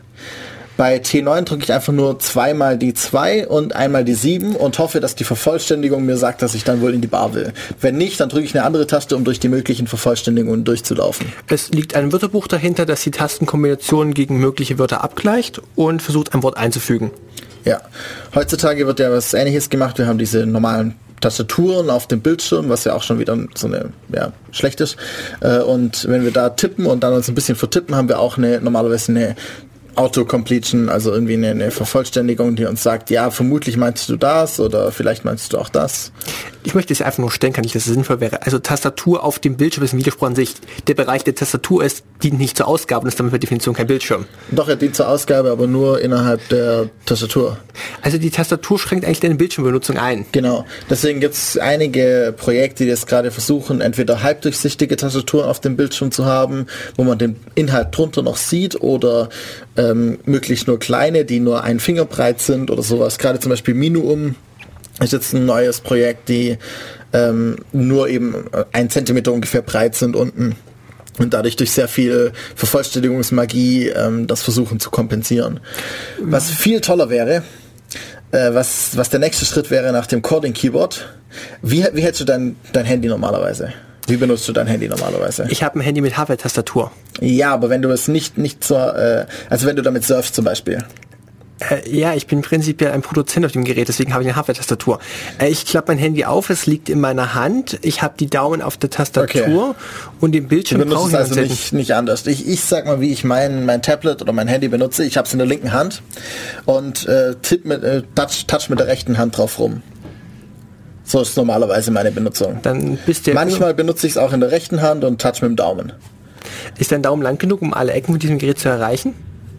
Gerade so. Ah, du musst das Tablet drehen, damit der Daumen bis rankommt. Also bei einem, bei einem 7 Zoll Tablet geht es gerade noch so, wenn ich, wenn ich die linke Hand voll habe, mit der rechten Hand das nur zu benutzen. Ähm, mit einem Handy ist es natürlich einfach, ich habe gerade nur kein Smartphone dabei. Ähm, beliebt ist auch die Eingabe im Winter, äh, wenn man einen Handschuh anhat, versuchen mit der Nase irgendwas zu treffen. ja. Oder halt mit den, mit den tollen Handschuhen, die dann kapazitiv sind. Okay, aber wir waren jetzt dabei, wie, wie gebe ich Text ein? Ich habe ja eben meine Bildschirmtastatur, die unten die Hälfte meines, meines Dings benutzt, aber ich habe es eigentlich entweder in der linken oder in der rechten Hand. Das macht jeder anders. Wieso benutze ich nicht das, dass ich es in der Hand habe und mache in ein Gehäuse, das ich hinten ans Handy dran stecke, eine Cording-Tastatur rein? Ich habe es sowieso schon in der Haltung, in der Hand. Dann brauche ich nur noch die Finger drücken und habe eine Cording-Tastatur. Und das erscheint Text es wird sich kein Wagniskapitalunternehmen erlauben, den Leuten was derartig Fremdes beizubringen. Aber es gibt schon äh, Versuche, das zu tun, aber halt nicht mit Wagniskapital. Nein. Ähm, wir sprachen jetzt über die Direkteingabe vom Handy, dass Tasten mehrfach belegt sind und man eine Tastenkombinationsfolge und Pause braucht, um einen Buchstaben rauszukriegen. Ja. Wir sprachen über T9, wo einfach eine Taste mehrfach belegt wird. Man benutzt mehrfach belegte Tasten und am Ende liegt ein Wörterbuch dahinter, mit dem abgeglichen wird, es kommt ein Vorschlag raus. Es gibt ein System, das ist T9 auf Touchscreens. Es lief unter dem Produkt namens Swipe. Man Ja, setze so den Finger auf die. Taste auf in den Beginn, fahrt, fahre gerade Linien von Buchstabe zu Buchstabe auf dem eingeblendeten Keyboard. Ja. Jede Wendung wird erkannt als ein Buchstabe und wenn ein Wort fertig ist, setzt man die Hand wieder ab. Ja, das äh, ist jetzt inzwischen auch im Standard Android-Tastatur in der Android-Tastatur schon eingebaut. In der aktuellen Version. Ich glaube seit 4.2. Ähm, auf jeden Fall, ja, es ist ganz nett. Swipe, äh, ich habe das mal in der Android-Version benutzt, ausprobiert. Ähm, die Worte, die ich tippen will, erkennt's nicht. Irgendwie ist es zu dumm, die Worte zu erkennen, die ich tippen will. Oder ich tippe komische Worte. Ich habe auch prinzipiell so Probleme mit mischsprachigen SMS, so Deutsch, du Englisch und immer- noch schlimmes gemischt. Dann musst du dann immer umstellen. Und wenn du danach was auf Lauschband schreiben willst, dann kann es ganz knicken. Das macht mit Wörterbüchern hinten dran wirklich keinen Spaß. Ja. Also prinzipiell bin ich weder mit T9 noch, noch mit Swipe glücklich geworden und es folgte das typische Klackermuster eines Handys unterm Tisch im ICE. Ja. Genau. Okay, was haben wir denn noch für tolle Sensoren? Wir kommen... Einige, aber wir könnten noch mal Musik spielen. Ich möchte doch vor der Musik einen Einwurf aus dem Publikum einwerfen. Ja. Bei Tastaturen haben wir vergessen, die Fernbedienung zu erwähnen. Äh, ja, natürlich. Allerdings ist das ein bisschen langweilig, weil ich da eigentlich immer nur eine Taste gleichzeitig drücke. Und auch wirklich nur, also eine Aktion gleichzeitig mache. Bei, einem, bei einer normalen Tastatur drücke ich zwar auch eine Taste nur gleichzeitig, aber eigentlich tippe ich ja ein Wort. Und das ist eine schnelle Folge von einzelnen Tastatureingaben. Äh, die, die Universalfernbedienung hat verschiedene Modi, so Modus TV, Modus Audiosystem, Modus Videorekorder. Die, ja, ja, die dann auch wieder nicht sinnvoll angezeigt werden und ich mir dann den Modus merken muss und sowas schreckliches Design manchmal. Ah, also haben wir doch Tasten mehrfach belegt. Äh, ja, aber ich benutze nur, äh, die normale Benutzung ist, ich nehme die Tastatur, äh, die, die Fernbedienung, drücke eine Taste und lege die Fernbedienung wieder weg. So von der Idee her. Und das ist halt bei den anderen nicht, deswegen finde ich Fernbedienung ein bisschen langweilig. Aber ja, haben wir vergessen.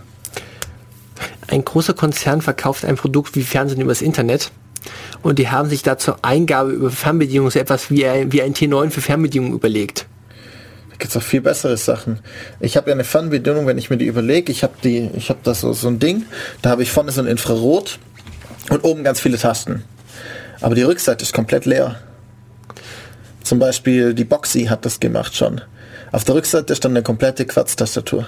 Du meinst, wir machen den Fehler, dass wir das mit vier Fingern halten und mit dem Daumen bedienen. Wir sollten die mit dem Daumen halten und mit vier Fingern bedienen. Nein, wir, wir benutzen unsere die Fernbedienung ganz normal. Wir haben oben irgendwie ein, ein Steuerkreuz, ein paar Tasten, um irgendwelche Funktionen auszuwählen, irgendwie was, also irgendwie links, rechts, oben, unten, was auswählen, irgendwie Menübutton. Und wenn ich Text eingeben will, drehe ich sie um und benutze sie mit beiden Händen und tippe mit den Daumen Text. Das gab's schon. Boxy heißt das Teil. Ist so eine so, ein- so ein TV ähm, ja Smart Smart Top Box. Gut, wir machen Musik und Ja. Sie hören nach der Werbeunterbrechung Microsoft Kinect.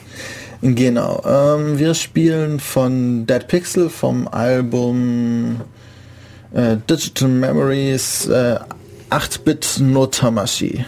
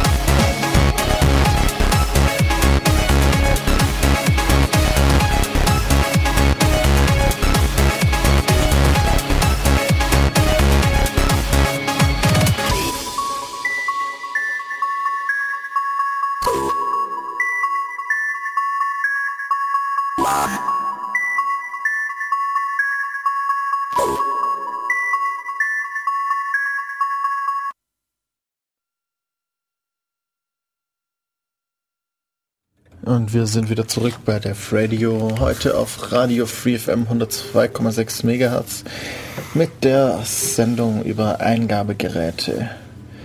Wir hatten schon relativ ausführlich, würde ich jetzt sagen, Tastatur und Zeige, also Ta Text- und Zeigeeingabegeräte oder Tasten im Allgemeinen und irgendwelche Achsen oder sowas besprochen. Mm, So die, die typischen Dinge, wie man das tun könnte. Was können wir denn jetzt noch mehr machen? Wir hatten vorher aus dem Chat die Anfrage oder die, die Idee, die Kinect zu behandeln. Und ähm, ja, was weißt du denn über solche Geräte? Ich kenne die Kinect als eine schlichte Kamera auf dem Bildschirm, aber ich kann mir nicht vorstellen, wie du damit eine Bewegung aus dem Bild ablesen willst. Ähm, das meiste wird natürlich über Software gemacht. Also an sich ist es nur eine Kamera.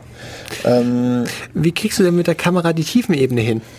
Äh, die, also man kann das auch mit normalen Webcams machen oder sowas, dann braucht man normalerweise zwei dafür und errechnet sozusagen, schaut, schaut sich die Bildpunkte an und schaut, welche zwei Punkte könnten wohl der gleiche Punkt, Punkt sein, also in der echten Welt und wo sind die denn in meinem Kamerabild.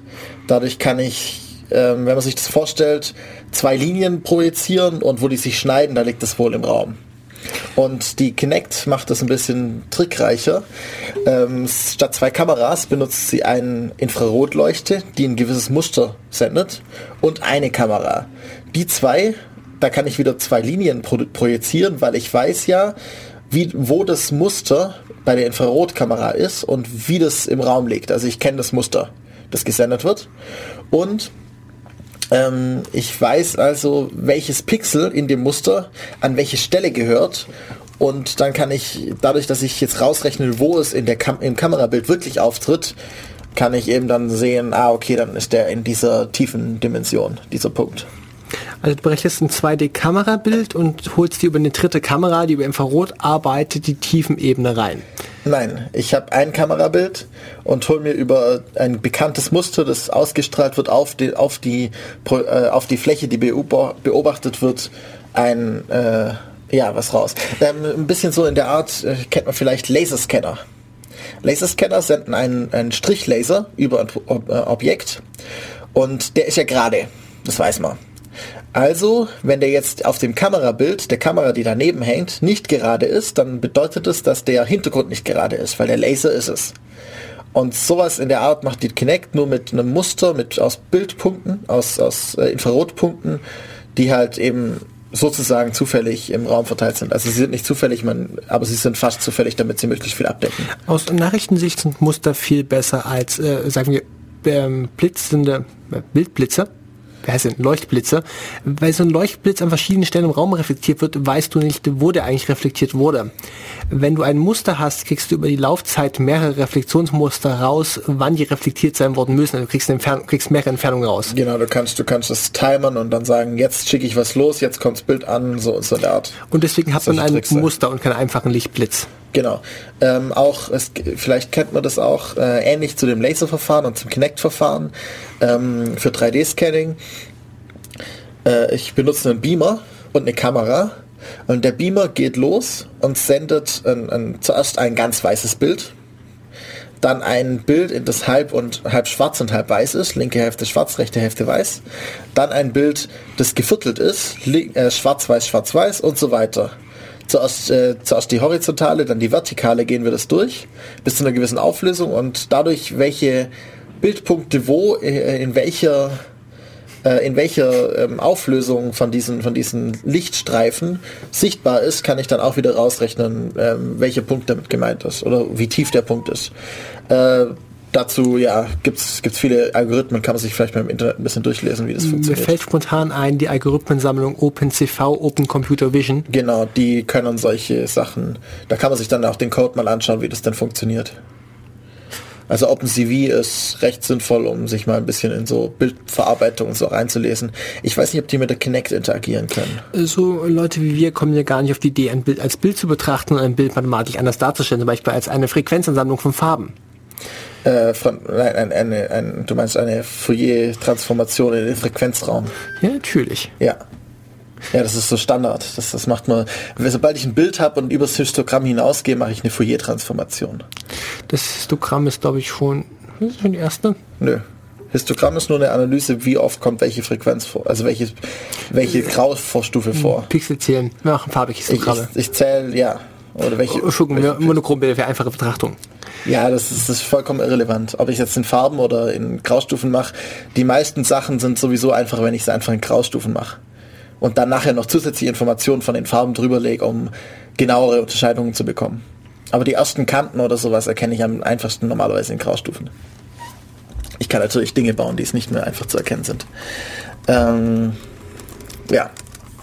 Also die Kameras sind halt relativ wenig, ja, im Vergleich zu einer Tastatur ein gefühlt relativ wenig Sensorik und dafür viel Software. Ja, Software steigt, was uns halt mit dem Kram machen kann. Genau. Äh, Geheimdienste haben Interesse, so kleine Geheimdienste wie die Polizei. Ja. Oder der dänische. Hast du schon mal von dänischen gehört? Ich habe ihn erst, ich dachte, das sei ein Witz und dann las ich den Blog so, der dänische Geheimdienst ist so gut, dass ein Jahr lang nicht wusste, dass er existiert. Sie haben Genau. tatsächlich einen. Aber sie waren bei Al-Qaida drin. Das ist immer wieder gut. Sie waren die einzigen, die Al-Qaida sinnvoll unterwandert hatten. Ähm, Die einzigen wissen wir nicht, vielleicht waren andere noch besser. die Dann wissen wir es immer noch sinnvoll nicht. unterwandert hatten. Ja, wieso? Die haben, äh, haben dazu geführt, dass, dass Bin Laden wohl dann nachher ermordet wurde. Äh, getötet. Entschuldigung, äh, genau. Äh, die einen, sind Terroristen und die anderen machen Terror. Nein, das heißt nicht Terroranschläge in den USA, das das heißt der First Strike. Nein, das, das, es sind ja sowieso keine Menschen. Terroristen sind keine Menschen, das sind feindliche Kombattanten. Nach, nach Gesetzen in den, an, an den USA sind es keine Menschen, die haben keine Menschenrechte. Es sind auch keine Christgefangenen, es sind feindliche Kombattanten. Das hat nichts mit Menschen zu tun. Bevor wir hier unseren Sonntag verderben, wenn Genau. ihr viel ganz schlechte Stimmung haben wollt, dann lest euch doch mal Fefes Weltsicht durch mit Originalquellenangaben. Ja, genau. Er Macht immer wieder einen garantiert schlechten Tag, vor allem wenn man es über längere Zeitraum hinwegliest.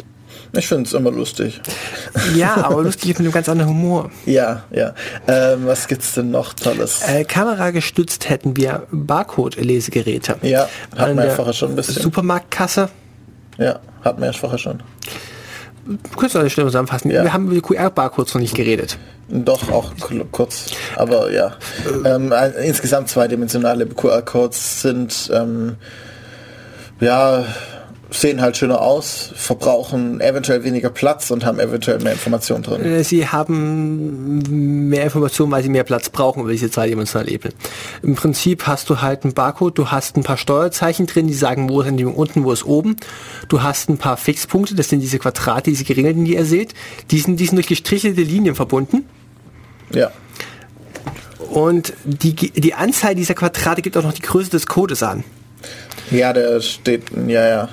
Und dann kann man Das steht äh, an der Stelle im Code, wie groß der Code ist. das steht an mehreren Stellen im Code. Ja, die, die, die Anzahl der Quadrate innerhalb des Codes müssen da sein, damit gewisse ähm, Zwischenmarkierungen wieder funktionieren. Aber egal, das ist ja nicht so wichtig. wie- Und ein QR-Code dient dazu, Text zu speichern, oder, also 7-Bit-Text oder 8-Bit-Daten? Zeichen. Äh, binäre Daten, das ist vollkommen egal. Aber an sich binär, also 8-Bit. Äh, äh, Byte, also 8-Bit. Weißt du eigentlich, wie die Barcodes auf den äh, Tickets der Deutschen Bahn funktionieren? Ähm, das weiß ich gerade nicht, was das für ein Code ist. Die haben nur ein Platzierungsquadrat genau in der Mitte. Ah, okay, ja stimmt, die habe ich schon mal gesehen. Nee, weiß ich gerade nicht. Aber das ist eigentlich auch, ähm, ja, also es gibt ja verschiedene Möglichkeiten, das zu tun und jeder benutzt halt irgendwie äh, irgendwelche Tricks, um eben fehlertolerant zu sein und solche Sachen, weil man weiß ja nicht, eine Kamera rauscht und dann kann ich nicht unbedingt jedes Pixel einzeln äh, sinnvoll erkennen und lesen. Ähm, aus dem Bereich der anderen bildverarbeitenden Eingabegeräte können zum Beispiel den Scanner nennen. Den Ja. Scanner kann man dann als Eingabegerät verkaufen, wenn man so was wie eine OCR, eine Online Character Recognition oder sagen wir auch Buchstabenerkennungssoftware drüber laufen lässt. Ja, ja, schon. Ja, es kommt halt auch immer darauf an, wie weit ich meine Eingabe fasse. Also natürlich, jeder Sensor, der an einen PC angeschlossen ist, kann, äh, ist eigentlich eine Eingabe. Aber ich benutze es nicht unbedingt explizit als Eingabe, sondern sehe es an als Teil meiner Daten, die ich halt habe, auf denen ich arbeite, ohne sie direkt als Eingabe zu betrachten. Also deswegen kann ich so eine konzeptuelle Unterscheidung machen, obwohl die eigentlich rein physikalisch nicht existiert. Ja, Temperatursensoren, tolle Eingabe. Wir achten Genau. hier. Ja, ähm, klar, kann man auch wirklich als, als, also als aktive Eingabe benutzen, indem ich halt eine, eine Fläche habe und je nachdem, wo ich meinen Finger drauf halte, kann ich unterschiedliche Sachen erkennen. Nachdem Eingabegeräte jetzt so unheimlich vielfältig sind, ähm, was hast du denn ein Gefühl, dass wir ein Eingabegerät noch nicht benutzen, aber benutzen sollten, benutzen könnten? So, wie sieht es in Zukunft aus? Du darfst etwas Unpatentiertes in die Welt rauswerfen. Ähm, gute Frage. Also ich hätte ein paar Sachen, die es schon patentiert oder wo es Prior Art gibt für schon. Zum Beispiel Keyer oder halt eben Coding-Tastaturen. Also Keys sind Coding-Tastaturen für ähm, tragbar. Das heißt, ich habe sie in der Hand und äh, halte sie und drücke. Zum Beispiel mein Handy wäre dann äh, mit, mit so einer Schale wäre ein Keyer. Ähm, Sagtest du Kier oder? Keyer. K-E-Y-E-R. Also wie Key, der, die Ah, Keyer. Ähm, Schlüsseler. Schlüssel war, genau. Und ja, es gibt schon so viele gute Sachen. Also Leap finde ich recht äh, cool. Das ist ein, ein, ein 3D-Sensor, der, ich weiß nicht genau, wie er arbeitet, über der vor dem Bildschirm liegt und dann in einem 50 x 50 x 50 Raum Bewegungen der Hand erkennt und eben dann kann man in der Luft tippen und solche Sachen. Ich muss noch immer mein Mikrofon-Array bauen, wo ich bei Signalverarbeitung noch nicht weiter bin. Ich wollte einfach mal anderen Leuten visualisieren, wie man denn bitte schön hören könnte. Was man an Geräuschen zuordnen kann, bekannte Muster wiedererkennen, Bewegungsverläufe abarbeiten. Und das alles mit dem Satz aus vier Mikrofonen. Ja. Und weil das Ganze Spaß macht, muss man es nicht nur im menschlich hörbaren Bereich machen, sondern hat noch Ultraschallbereiche und Beschleunigungsmesser könnte man niederfrequente Sachen messen. Ja, da hast du nur das Problem, ob du dann die Hardware von Mikrofon her sinnvoll hast. Also es gibt natürlich Mikrofone, die das können, die hohe Frequenzen auch aufnehmen können, sinnvoll, aber Ich muss es dann in mehrere Mikrofone splitten. Dann sind halt mehrere Mikrofone am gleichen physikalischen Fleck, um verschiedene Ja. Frequenzbereiche abzudecken. Ja. Das Problem, das ich habe, ist, dass ich Ultraschallmikrofone mit dem Mikrocontroller schwer ab, aus, auslesen kann, wenn ich sowas wie eine Fourier-Analyse drüber laufen lassen möchte. ja, ja. Ja, Mikrofone sind sowieso interessant, ähm, gerade wenn ich jetzt äh, Leute ausspionieren will. Es gibt so viele Mikrofone und ich kann die benutzen, um Tastatureingaben auszulesen zum Beispiel. Es gibt verschiedene Versuche, wo Mikrofone von allen möglichen Orten oder auch zum Beispiel aus Telefonen benutzt wurden, um die Tastatureingabe einer Tastatur, die auf dem gleichen Tisch wie das Telefon liegt, zu erahnen. Ich kenne den Fall ein bisschen einfacher. Jemand hatte ein tragbares Telefon, hatte Tastatureingaben getätigt und im Hintergrund lief ein Programm, das die Beschleunigungsmesser des Telefons ausgelesen hat, um relativ Bewegung des Daums zu ahnen. Du Telefon schüttelt stark nach links, wahrscheinlich hat der Daumen nach rechts bewegt. Könnte Taste rechts oben sein. Ja, aber da frage ich mich, wenn ich so ein Programm installiert bekomme, wieso installiere ich nicht gleich einen Keylogger? Das ist ja erstmal der Proof, also du willst beweisen, dass es theoretisch ja, machbar ist. Der nächste Schritt besteht darin, dass du anfängst mit irgendwelchen Infrarotlasersensoren äh, Interferenzverschiebungen vom Gerät zu messen. Ja. Ja, genauso wie Infrarotmikrofone, nur halt aufs Gerät gerichtet und dann, wenn sich bewegt, dann.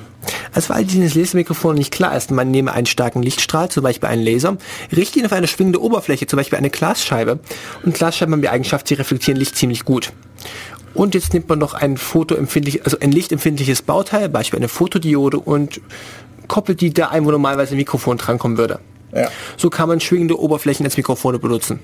Genau. Einfach nur, dass dadurch, dass es schwingt, verändert sich das Licht, das aufgenommen wird am Fotosensor. Ja. Ähm, es gibt noch die Sache mit dem, hm, habe ich vor ungefähr einem halben Jahr auf heise.de gelesen, aggregiert aus, keine Ahnung wie vielen Tech-Blogs, ähm, da hatten Leute ein Handy produziert, dessen Dis also das Handy bestand aus einer einzigen Folienschicht, das war quasi das Display. Mhm. Der Akku war extern noch ein Stück größer und sie standen plötzlich vor der Frage, wenn wir ein so dünnes Handy haben, wie bitte können wir das bedienen? Ich meine, du kannst es in der Hand halten, du kannst es knicken, du kannst es falten, kannst es einrollen. Also im Prinzip, du kannst dich auch problemlos draufsetzen und es wird sich deiner Form des Pos anpassen. Wie machst du dann zum Gerät Eingabe? Wenn du anfängst, mechanisch die Tasten einzubauen, wird das Ding sofort dicker. Ja. Die haben halt die Ecken knickbar gemacht. Wenn du die Ecke knickst, machst du eine Eingabe. Das heißt, äh, ich knick die linke obere Ecke und ich gehe zurück, die rechte obere Ecke, ich gehe vor. So ja. Art. Ja, cool, cool. Also da, da wird es bestimmt recht cool. Gerade ähm, ich bin mir nicht sicher, ob es nicht so weit gehen wird, dass die meiste Eingabe virtuell wird. Das ist zwar nicht unbedingt gut für die Feedback-Schleife, das heißt, ich, wenn ich nichts habe, ähm, um, um irgendwie eine Rückmeldung zu bekommen, dass ich die, diese Eingabe jetzt getätigt habe, dann, dann fehlt mir irgendwas. Ist ja auch schon bei Touchscreen-Tastaturen, dass ich manchmal nicht weiß, habe ich die Taste jetzt sinnvoll gedrückt oder nicht. Und ich weiß es nur darüber, dass ich sehe, dass das Zeichen getrippt wurde, aber nicht irgendwie ohne das Zeichen oder ohne die Tastatur anschauen zu müssen. Und das wird aber vermutlich eine Weile lang auf jeden Fall in die Richtung gehen, dass ich immer weniger Hardware habe, also immer weniger echte Tasten und viel lieber alles virtualisiert über mehrere Software-Ebenen hin, dass ich irgendwie nachher in der Luft halt eben tippe. Oder irgendwie an meinem, auf meinem Arm tippe, auf dem aber nichts ist, sondern nur über irgendwelche Kapazitätsveränderungen, Leitungsveränderungen, was weiß ich, was Sachen erkannt werden. Das erinnert mich an die projizierten Keyboards und Entfernungsmesser. Genau. Aus genau. dem Chat kam noch der Tipp vom 28C3 Kinect Fusion. Hast du davon schon mal gehört? Ähm, ich glaube nicht.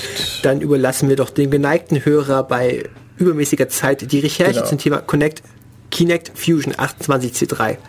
Genau. Ähm, was haben wir noch?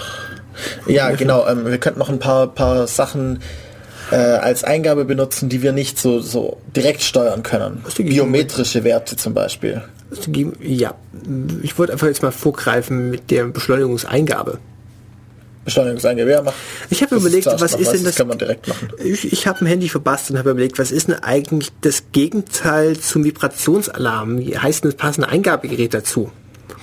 Ach, das ist der Beschleunigungsmesser. Okay, was kann ich mit der Ausgabe machen? Ich könnte mit der Aus Vibrationsausgabe zum Beispiel Morsecode ausgeben. Oder irgendwas davon abgeleitetes. Also ich kann Informationen über Vibrationen rausgeben. Ich muss ja auch Vibrationen zur Eingabe benutzen können. Wie wäre es denn, ich trommel auf dem Handy rum und schreibe nebenbei eine SMS. Ich muss es gar nicht mehr aus der Tasche ziehen. Ich kann es direkt während einer Besprechung in der Hosentasche lassen, einfach meine Hosentasche rumzutrommeln. Ja, genau. Ich tippe halt Morsecode auf meinem Handy. Ja, das ist cool. Ähm, es gibt so ein bisschen was auch schon, Smart Wallet ist irgendwie so, so, so eine ähm, Geldbeutel-Erweiterung, die mir irgendwie tolle Dinge tun soll äh, und halt mit dem Handy synchronisiert ist und dann eben äh, sagt, wenn man sich von dem, vom Geldbeutel oder vom Handy wegbewegt und eins von beiden vibriert und so. Also nicht, nicht besonders viel Funktionalität fand ich, aber die haben auch eben das, ich kann es in der Hosentasche behalten. Wenn es vibriert und gewisse mir eben anzeigt, dass etwas passiert, dann kann ich zweimal drauf tippen und dann geht's aus. Und das wird gemacht über einen Beschleunigungssensor.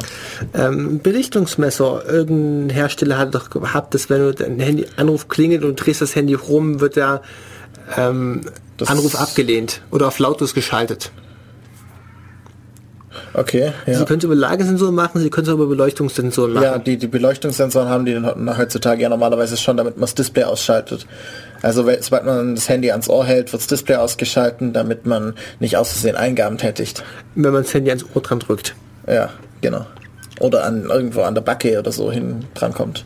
Und plötzlich irgendwie aus Versehen die Zurücktaste drückt und das Handy äh, das Gespräch beendet oder so. Ich habe im Beleuchtungssensor mal eine Zeit lang mit dem Widget bei mir ausgelesen, mir die Werte eingeben lassen, so wie stark schwankt das denn so.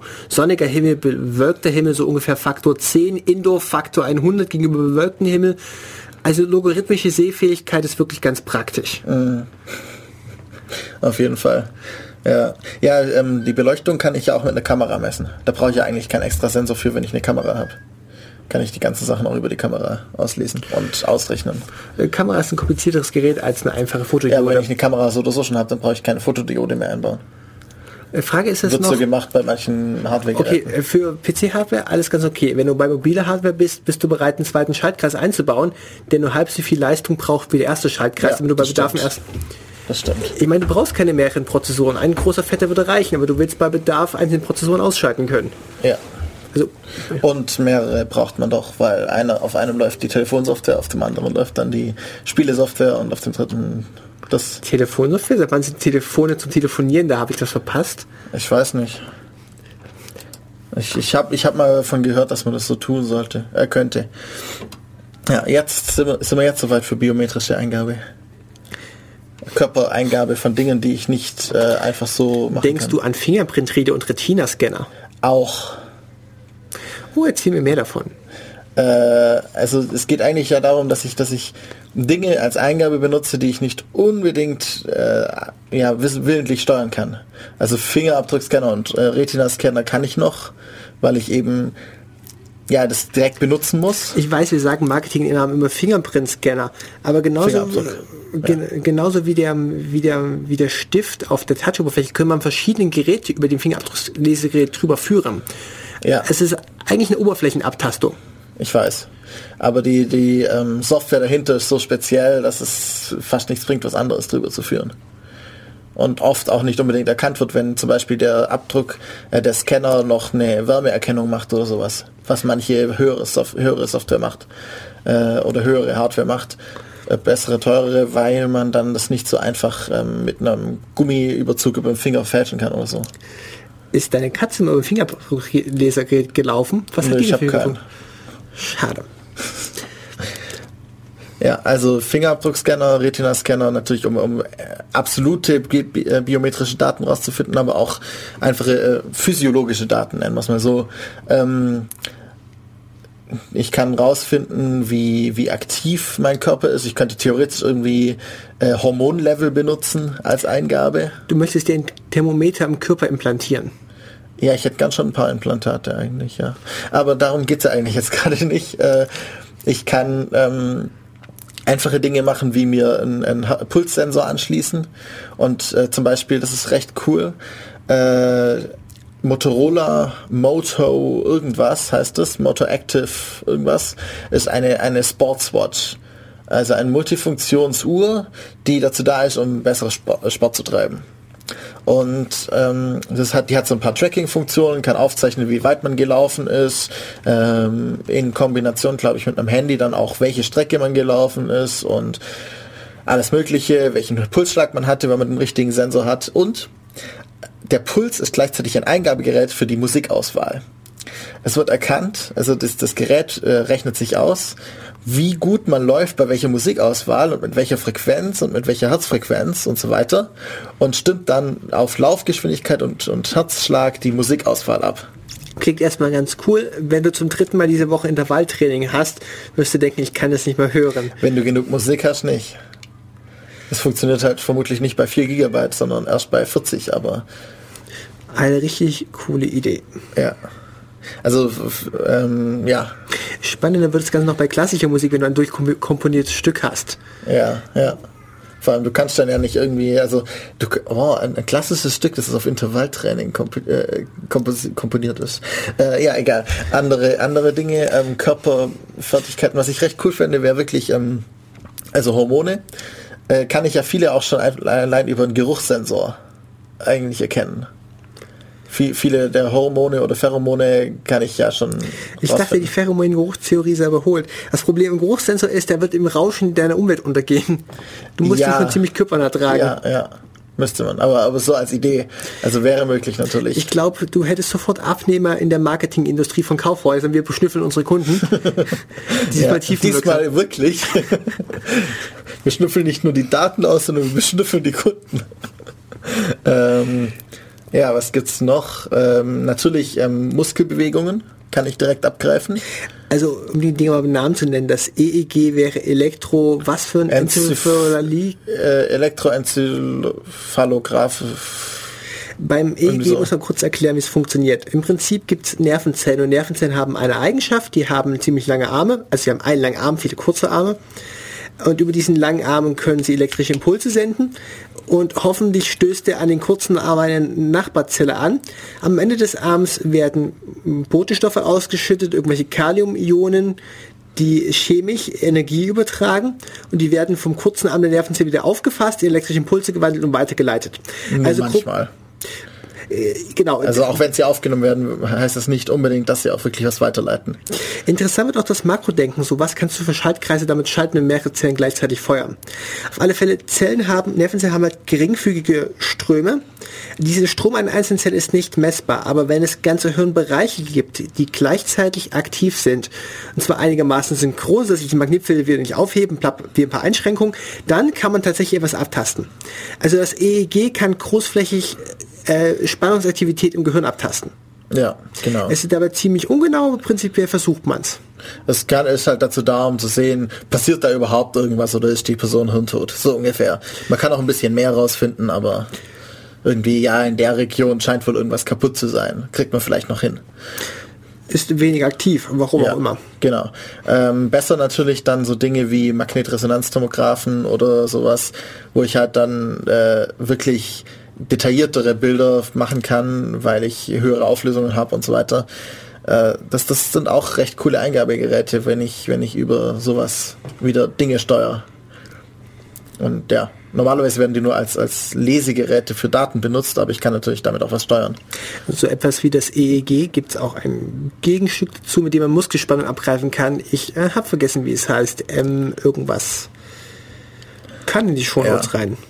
Ja, auf jeden Fall. Also ähm, Muskel, Muskeln waren wir ja gerade. Ähm, es gibt jetzt ein neues Band. Ich weiß nicht, ob das jetzt schon rauskommt oder ob das gerade Vorbestellungen sind. Ähm, das ist ein Armband. Das ziehe ich mir an meinen Unterarm an, irgendwo auf Mitte des Unterarms.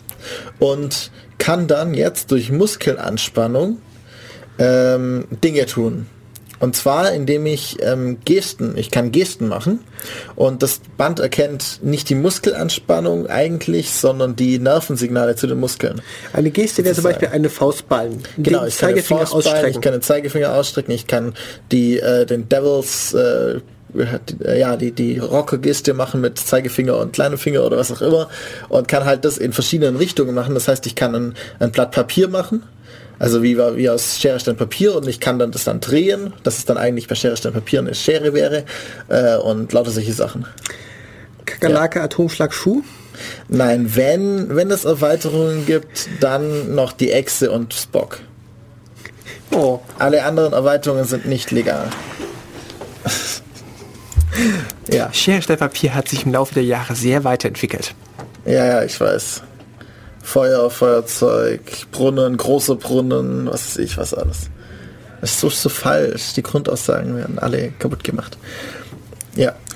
Ähm, Jetzt kommen wir weiter runter. Ja.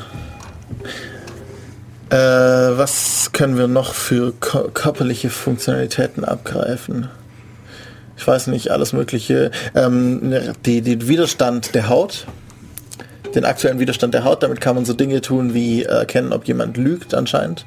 Also insbesondere kann man erkennen, ähm, wie, äh, wie, ja, wie der Widerstand ist und je mehr ich schwitze, desto geringer ist der Widerstand, glaube ich, irgendwie sowas.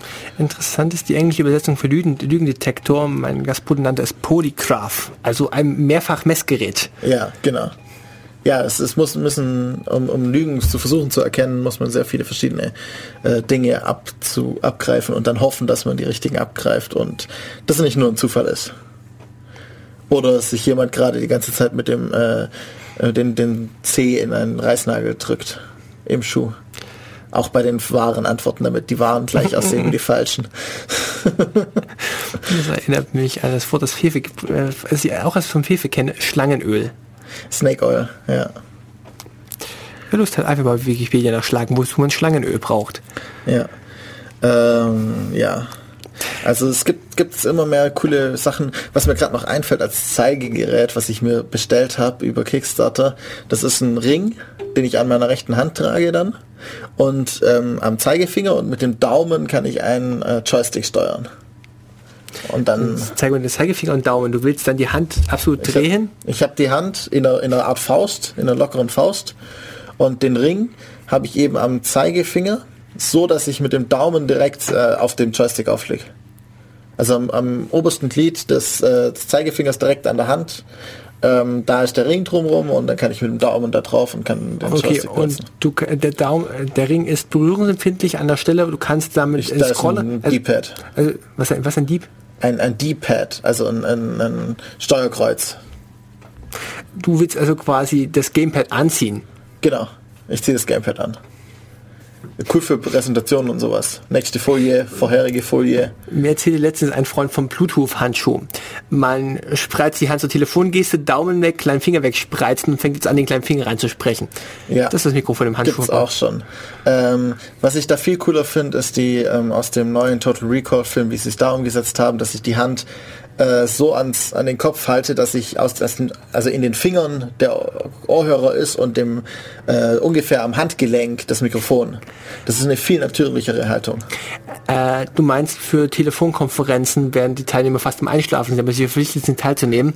Kann sich schon drauflehnen. Kannst du genau deine Finger ans Ohr legen und einfach den Kopf ja, in die Hand sacken also, lassen. Überlegt, schaut man sich das mal an, wenn ich den Daumen und Zeigefinger benutze äh, und kleinen Finger benutze, dann Als muss ich meinen, mein, dann muss ich meinen Finger so mein, entweder meinen Ellenbogen so rausstrecken oder meine äh, irgendwie die Hand krümmen, das Handgelenk verkrümmen. Wenn ich das andere mache, dann ist das natürlich. Weil wer hält sein Handy nicht schon so? Also das Handy hält man normalerweise genauso und dann muss ich die Hand noch ein bisschen umstellen und dann, ja.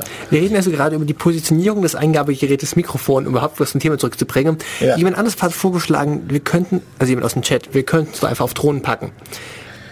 Wir können Eingabegeräte ja. oder sagen wir allgemeine Messgeräte. Ja, genau, dann was kommen wir Richtung Messgeräte schon. Also das ist eben die Unterscheidung, die ich vorher deswegen auch absichtlich treffen wollte, dass unser aktuelles Mikrofon, wie es jetzt benutzt wird, kein Eingabegerät in, in, in dem Sinne eigentlich ist, sondern ein Gerät, um, um Zustände auszumessen. Aber ich, ich benutze es nicht zur aktiven Eingabe und Steuerung eines Programms oder eines was auch immer wir sprachen noch nicht über Spracherkennungssoftware. Spracherkennungssoftware, ja. Ja, das ist auch eben gerade das. Ich kann, ich kann bei Spracherkennung kann ich ja auch unterscheiden zwischen Befehlen, den ich, die ich gebe und dem, dass ich einfach nur reinspreche, ohne dass ich Befehle gebe. Zum Beispiel kann ich eben sagen, also ich gehe in den Textbearbeitungsmodus und dann, dann ist alles, was ich reinspreche, danach Befehl. Oder ich bin halt in keinem Textbearbeitungsmodus, dann, dann ist, kann ich halt reinlabern, was ich will, solange bis ich einen Befehl, Befehl gebe. Da, dann also kriegt man die VI-Nutzer die ganze Zeit in irgendwelchen Modi denken, wenn man äh, keine Kontrolle hat. grundsätzlich in Modi. Du bist, du bist dauernd in Modi.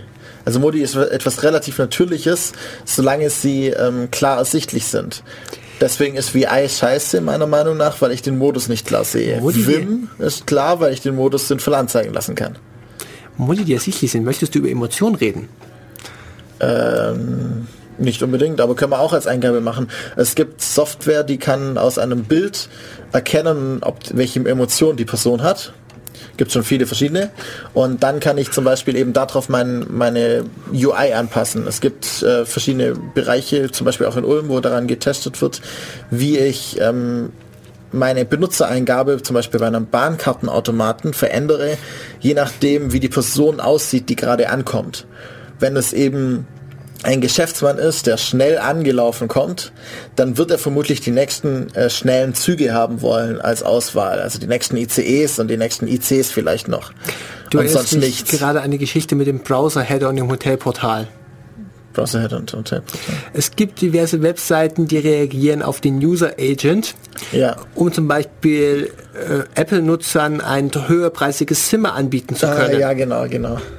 Ja, es, es geht eben da aber nicht darum, einfach nur mh, Geld zu machen, sondern es geht darum, die, Benutz die Benutzung des Bahnkartenautomaten so unanstrengend wie möglich zu machen.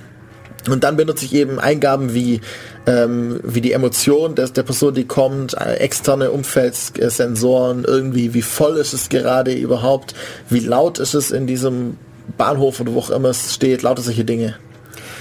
Genau, ein Geistesblitz. Ich habe irgendwann mal eine Demonstration der OpenCV-Software ähm, Pong gespielt. Dieses kleine Spiel, zwei Spieler miteinander mit einem, mit einem Brett, von dem ein Ball abprallt. Und dieses Brett habe ich gesteuert über einen farbigen Gegenstand in meiner Hand. Ja. Den Gegenstand wurde über Software eine spezielle Funktion zuteil. Es wurde Steuergerät. Ja, genau. Ja, da ist dann der, ba der, der Gegenstand das Steuergerät oder die Software. also das, das Eingabegerät. Was, was gebe ich jetzt ein? Gebe ich jetzt die Bewegung ein oder gebe ich die Bewegung an dem Gegenstand ein? Das sind alles so Fragen. Also in dem Fall würde ich sagen, der Gegenstand ist das Eingabegerät. In Kombination mit der Software. Aber das ist eben die Frage. Ähm, wenn wir jetzt gerade von Gegenständen und Erkennen sprechen, äh, habe ich auch noch was. Und zwar Reactable.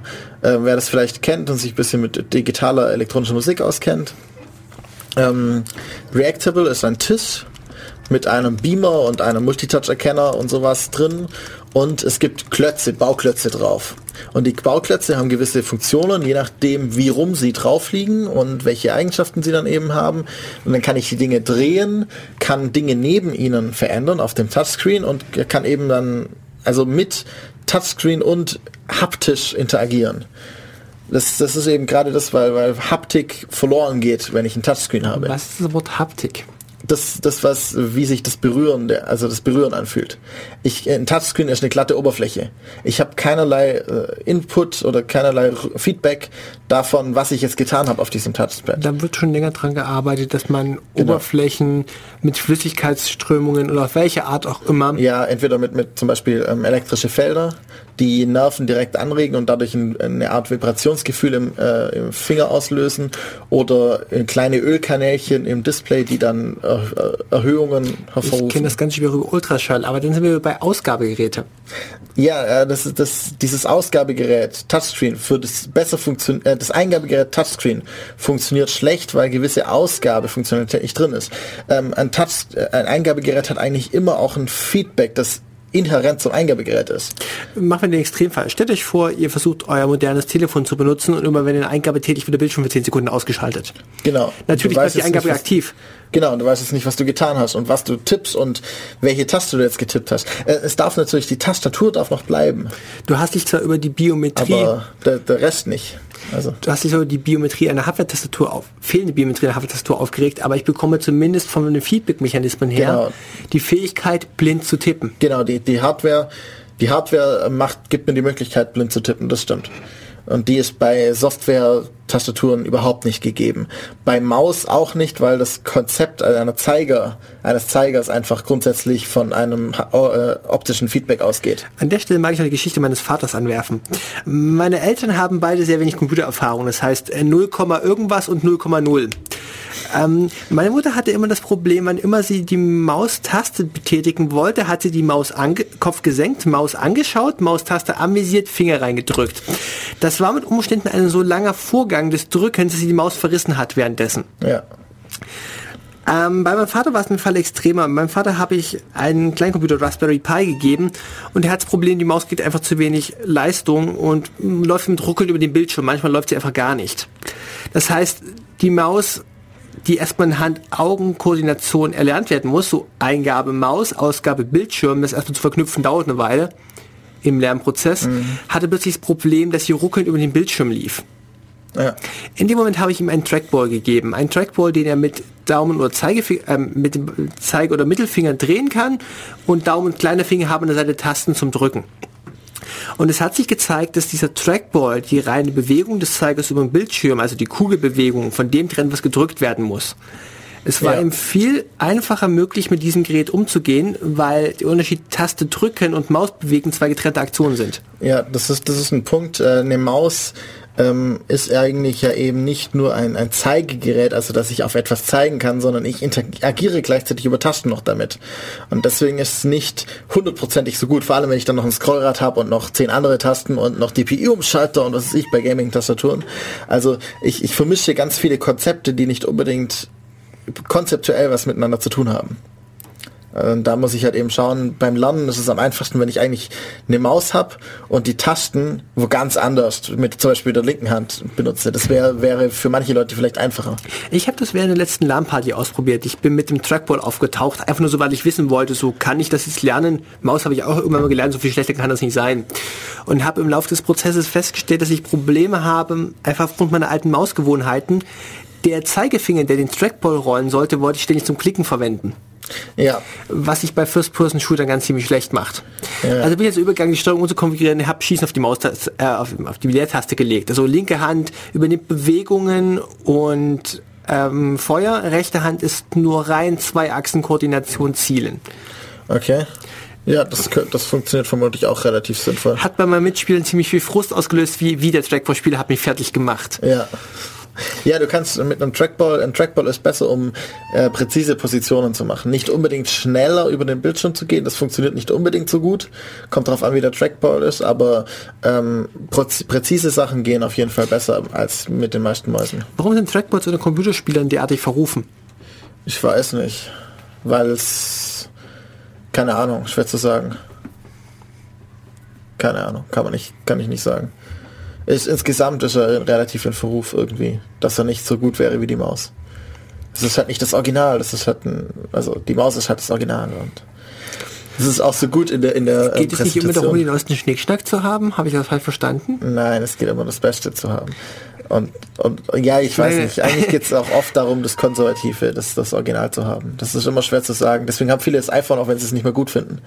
Was ist das Original? Ähm, Engelbart dazu. Ähm, ja, ja, also ich zeige Ihnen jetzt mal, wie es, was ich hier für einen Aufbau habe. Ähm, hier in der Mitte eine normale Tastatur, links ein, ein neuartiges Eingabegerät, die Recording Keyboard, bla, irgendwie so. Und rechts eine Maus. Das war eigentlich erstmal ein Witz, aber inzwischen nennen wir das alles so. also, wie ist die Maus zum Namen gekommen? Ja, ja. Es ist halt so ein grauer Kasten mit einem Kabel raus. Das sieht ein bisschen aus wie eine Maus, aber nur ein bisschen. Und sie hatten auch dann das Kabel noch nach unten raus, nicht nach oben, also nicht auf der Seite der Tasten, wie es heutzutage normalerweise ist, sondern auf der Seite de des Handgelenkes sozusagen. Und dann sieht's wirklich eher aus wie eine Maus, weil dann sind die Tasten so irgendwie die, die, äh, ja, die Augen, Gesichtspartie und sie hatten drei Tasten. Heutzutage haben fast alle Tast äh, Mäuse nur noch zwei Tasten eigentlich. Der Rest macht dann die Plus, Software-Tastenemulation. plus noch ein bisschen Scrollrad klicken, aber das Scrollrad klicken funktioniert halt nicht gut, weil es keine Taste ist. Ähm, naja, könnte das Scrollrad nach oben als Taste drücken, definieren, Scrollrad nach unten als Taste loslassen. Nee, nee, es, es drückt, funktioniert ja. Ähm, ja, Aber, ich, also- ich drücke beide Maustasten gleichzeitig, um das mittlere Maustaste auszulösen. Aber wie gesagt, softwaregestützt kann man da viel nachkorrigieren. Das habe ich irgendwie hingekriegt, dass ich das. Das beheben wir am Ende der Sendung. Ja, ja. Ähm, Das Ende ist nah. Ja. Höre mich. Okay. Ähm, wir könnten jetzt eigentlich noch mal ein bisschen Musik spielen und dann sind wir eigentlich auch schon fertig. Das heißt, wir verabschieden uns jetzt, oder? Wir sind eigentlich fertig, wir sind ganz fertig. Ja, fix und fertig. Und wir haben auch grob alle möglichen Eingabegeräte äh, abgedeckt. Ähm, wir haben ja wieder einiges zu to Tolles in der nächsten Zeit, glaube ich, vor. Es müsste eigentlich am Montag Chaos-Seminar sein, sicher bin ich mir gerade nicht. Ähm, wir haben wieder Semester, das heißt, es wird auch wieder mehr von uns, unserer Seite irgendwie getan. Wenn wieder Leute am gleichen Ort sind, wird bestimmt wieder cool. Ähm, nächstes Sendungsthema ist noch nicht klar, aber ja. Okay. Morgen, Montag, 8. April, 20 Uhr, Hörsaal H20, Universität Ulm. Müsste ein Chaos Seminar sein. Ich bin mir nicht ganz sicher. Wenn nicht, machen wir Lightning Talks. Ja, genau. Wenn nicht, machen wir Lightning Talks. Also, einen schönen Tag euch allen noch. Schönen Sonntag. Und ich hoffe, ihr hattet Spaß mit Def Radio auf Radio Free FM 102,6 MHz. Dabei waren Hannes und Und Markus. Also ich bin Hannes. ist doch egal. Wir tauschen Synonyme. Okay. Ähm, ich glaube, ich habe vorher nicht gesagt, dass wir noch ein zweites Lied gespielt hatten. Das war nämlich WTF von äh, Lucas. Und jetzt spielen wir noch... Ähm, lass mich mal überlegen. Ach, wir spielen noch Sad Robot. Aber im ähm, Procacci Remake. Nein, nein, im Original. Wir spielen Sad Robot im Original. Viel Spaß.